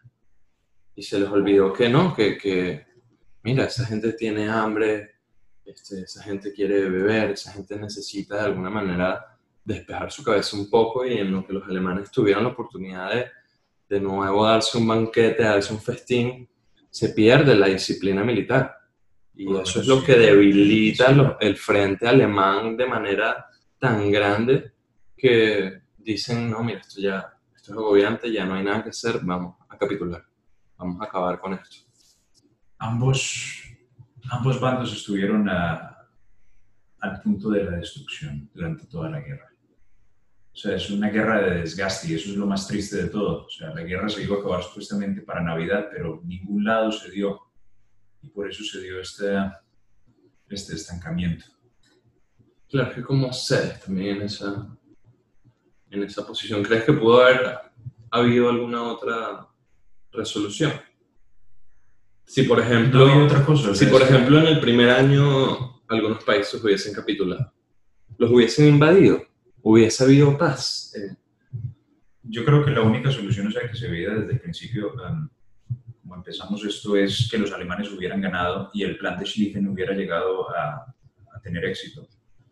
Tal vez hubiera sido la única manera en que la guerra no hubiera tenido la cara que tuvo. No hubiese causado tanto destrozo. Pero, sabes, yo personalmente creo, dadas las circunstancias que les tocó vivir a estas personas, es que no había otra manera. Sí, eso, eso la guerra de trincheras, sí, la guerra de trincheras, o sea, muchas veces la única solución era mandar a miles de hombres por encima a morir. Y es terrible. Hay una película de Stanley Kubrick que se llama Senderos de Gloria, eh, que trata justamente esto, de la inutilidad de los ataques, de, de los asaltos a las trincheras.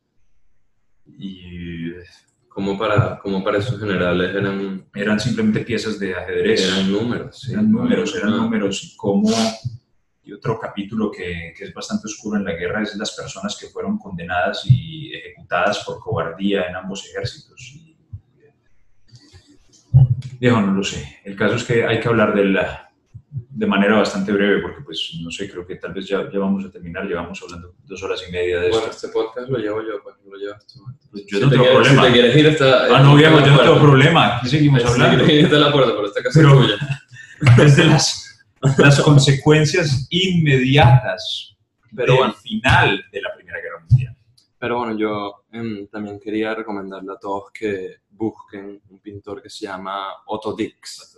Otto Dix es un pintor que hace varios cuadros en referentes a la Primera Guerra Mundial y es un estilo es un estilo espeluznante, es un estilo sumamente oscuro. La transformación del arte es aparente después de la Primera Guerra Mundial en todas las disciplinas. Sí, porque es la respuesta, es la única manera de liberar todos estos traumas y toda esta frustración y, de pronto sacar algo bueno de, tanta maldad, de tanto destrozo. Em, bueno, es gracioso porque justamente empezamos hablando de que queríamos abordar varios temas y, tocar muchas cosas, pero, pero bueno, yo creo que las reflexiones aquí no han, no han eh, escaseado. Sin embargo, me gustaría que pudiésemos hablar un poco sobre lo que es el propósito antes de cerrar. Como yo creo que a través de la Primera Guerra Mundial a los humanos se nos quitó de cierta manera nuestro propósito, o mejor dicho, a la humanidad de cierta manera se le quitó el propósito y que creo que es una es un efecto. A través del siglo XX sí, esto es lo que ocurre. Es, un efecto que venimos sufriendo. transformativo, ¿verdad? Porque la filosofía nos cambió completamente. Después de los horrores de las dos guerras mundiales y de la Guerra Fría, de los horrores del comunismo, pues, lo que dice la frase, después de Auschwitz no debería haber poesía. Y sí, el cambio en nuestra psique colectiva, pienso yo, empieza es con la Primera Guerra Mundial. Y por eso te digo, qué pena, pues, haberte quitado la idea de, ¿De La idea pues de la cabeza, pero como que quiero volver al aftermath de la Primera Guerra Mundial y cómo vamos a conectarlo con esto. Es el momento en el que desaparece el mundo de los imperios. El imperio austrohúngaro desaparece, el imperio alemán desaparece, el imperio ruso, el imperio otomano. Y todo esto se parte en naciones. Se pierde, digamos, esta identidad que los seres humanos tuvimos por miles de años de morir por patria y por rey. Por king and country, für Kaiser, Gott und Vaterland. Y otra cosa, se crean las líneas que dividen a los países que son muy parecidas a las que tenemos hoy por hoy en los mapas del mundo. El Imperio Otomano se fragmenta completamente. Apenas en el año 1921 se forma la República de Turquía y todos estos otros territorios que, especialmente en la península arábiga, se lo reparten los franceses y los ingleses por los recursos, justamente. Y entonces firman un tratado que se llama el Tratado de Sykes-Picot, que es al final de la guerra cómo se van a repartir esto y van a delimitar esta sociedad tribal, que es la sociedad musulmana de esta, de, esta parte del mundo, que ha vivido de una manera completamente distinta por los últimos 1500 años, van a meter a estos países dentro de fronteras políticas que ellos no entendían. La tensión que vivimos en el Medio Oriente es un producto directo del final de la Primera Guerra Mundial y de la fragmentación del Imperio Otomano. El conflicto que vivimos entre Israel y Palestina tiene sus orígenes, digamos, más, ah, bueno, además de, ser un conflicto pues, de toda la vida, pero políticamente es con una vaina que se llama la Declaración de Balfour, que es un grupo de sionistas ingleses que declaran un Estado judío, el Estado de Israel en Palestina, que pues esto solo llega a, su uh, realización en 1948, pero digamos todo esto tiene sus orígenes en la Primera Guerra Mundial. Vemos el surgimiento del comunismo en Rusia, de esta idea que va a producir decenas de millones de muertos durante el siglo XX, y vemos en la fragmentación del imperio alemán las semillas de lo que va a ser el nazismo. Y 21 años después, lo que va a ser la Segunda Guerra Mundial, que es el conflicto más devastador en la historia de la humanidad. Inglaterra queda completamente debilitada, va a perder sus colonias eventualmente, va a perder a la gran joya que es la India después, en el año en el 45 o el 48, Francia también, y todos los poderes que dominaron el mundo por tantos años van a desaparecer y vivimos en un mundo de repúblicas y empieza a surgir los Estados Unidos de América como primer poder mundial. Sí, esto es lo que le permite a Estados Unidos en crecerse como una potencia. Además, yo creo que un efecto social que queda no solo de la primera, sino también de la segunda guerra y de todas las guerras subsecuentes, eh, creo que hay un malestar colectivo enorme, que bueno, ahora creo que es muy visible con todas las redes sociales. Mm.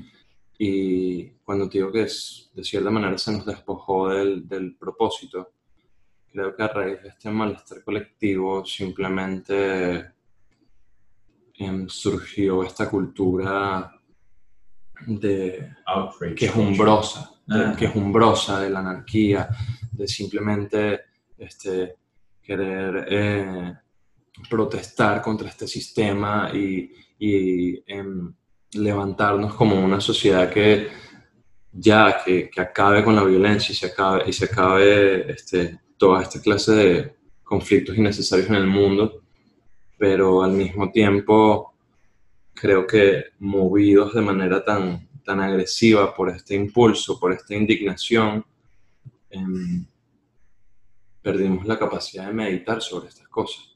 Y entonces ahora solo hay una especie de rabia en bola de nieve que va creciendo y va creciendo y nos indignamos más. Y deberíamos por un momento sentarnos, meditar y no solo sentirnos indignados, sino transformar esta indignación en avances para la sociedad, en mejorar como sociedad. Este, tú hace poco decías que esperabas que en algún momento la cultura llegase a ser todo aquello que no llevase al detrimento de la humanidad. Y yo creo que eso es lo que de estas guerras deberíamos aprender. Deberíamos buscar que nuestras culturas se transformen en la aceptación, en el avance y en el desarrollo. Este, me gustaría que bueno, pudiese cerrar con una última reflexión y, como siempre, tú sabes, un libro, una película y un álbum musical. Ok. Bueno, Lo siento, te, te lancé muchas no, cosas. No, no, no, en un momento. Mira, vamos a terminar esto. Ya tenía planeado yo cómo terminar esto, ya que me dijiste que. Eh, por eso te pusiste el carro. Por eso me puse. No, no, no, no me puse No, no, no, no. Digo la manera de terminar. O sea, ya tenía yo pensados la, las tres cosas y tenía. Pero quiero explicar lo que voy a hacer al final para darle cierre a todo. Obviamente, el libro que quisiera recomendar. Eh, en vista pues de todo lo que hemos discutido de la Primera Guerra Mundial, que es una lección también hermosa de lo que es el alma humana, All Quiet on the Western Front, Sin Novedad en el Frente, de Eric María Remarque. También, o sea, si pueden ver la película, um, sería maravilloso, pero la película que quiero recomendar, Lawrence de Arabia, de David Lean, para explorar lo que fue el conflicto en el, en el frente, en el teatro oriental de la guerra, en, en el Sinaí. Y una de mis piezas de música clásica favorita, la versión de André Previn, que el solista es Arthur Rubinstein, un pianista maravilloso polaco que uh, fue sobreviviente de la Segunda Guerra Mundial, uno de los pianistas más importantes del siglo XX, y pienso que es una pieza hermosa su versión de El concierto para piano orquesta número 2 de Chopin, que toca cuando él ya está en sus ochenta y tantos años y está ciego, no tiene visión tubular y toca con una profundidad que de verdad conmueve el alma. Por eso me gusta recomendar esto y, y pienso que es importante recordar la gran guerra y todas las guerras y las duras lecciones que como humanidad sufrimos en el siglo XX para hacernos más humildes y en verdad hacernos mejores personas y darnos cuenta de que vivimos en un mundo privilegiado y honrar el sacrificio de todas las personas que vivieron antes que nosotros y de verdad eh, ser nosotros un poco mejores todos los días. Bueno, Sebastián, muchísimas gracias por estar aquí, me encantó esta conversación. Diego, a mí también. Y bueno, nos despedimos con La Milonga del Moro Judío de Jorge Drexler. Un abrazo, hasta luego. Hasta luego. Por cada muro un lamento, en Jerusalén, la dorada y mil vidas mal gastadas por cada mandamiento. Yo soy polvo de tu viento y aunque sangro de tu herida y cada piedra querida guarda mi amor más profundo. No hay una piedra en el mundo que valga lo que una vida. Yo soy un moro judío que vive con los cristianos. No sé qué Dios es el mío, ni cuáles son mis hermanos. No sé qué Dios es el mío, ni cuáles son mis hermanos.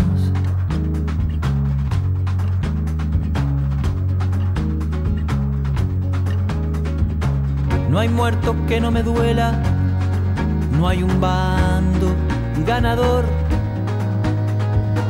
no hay nada más que dolor y otra vida que se vuela.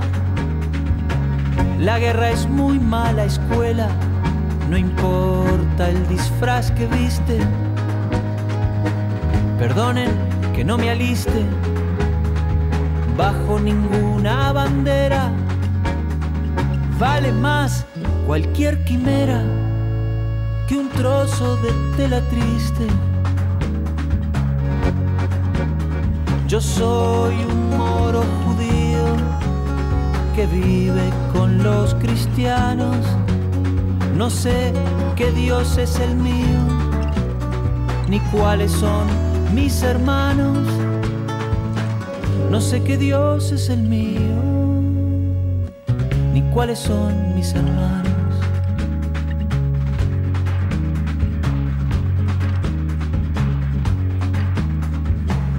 Nadie le di permiso para matar en mi nombre.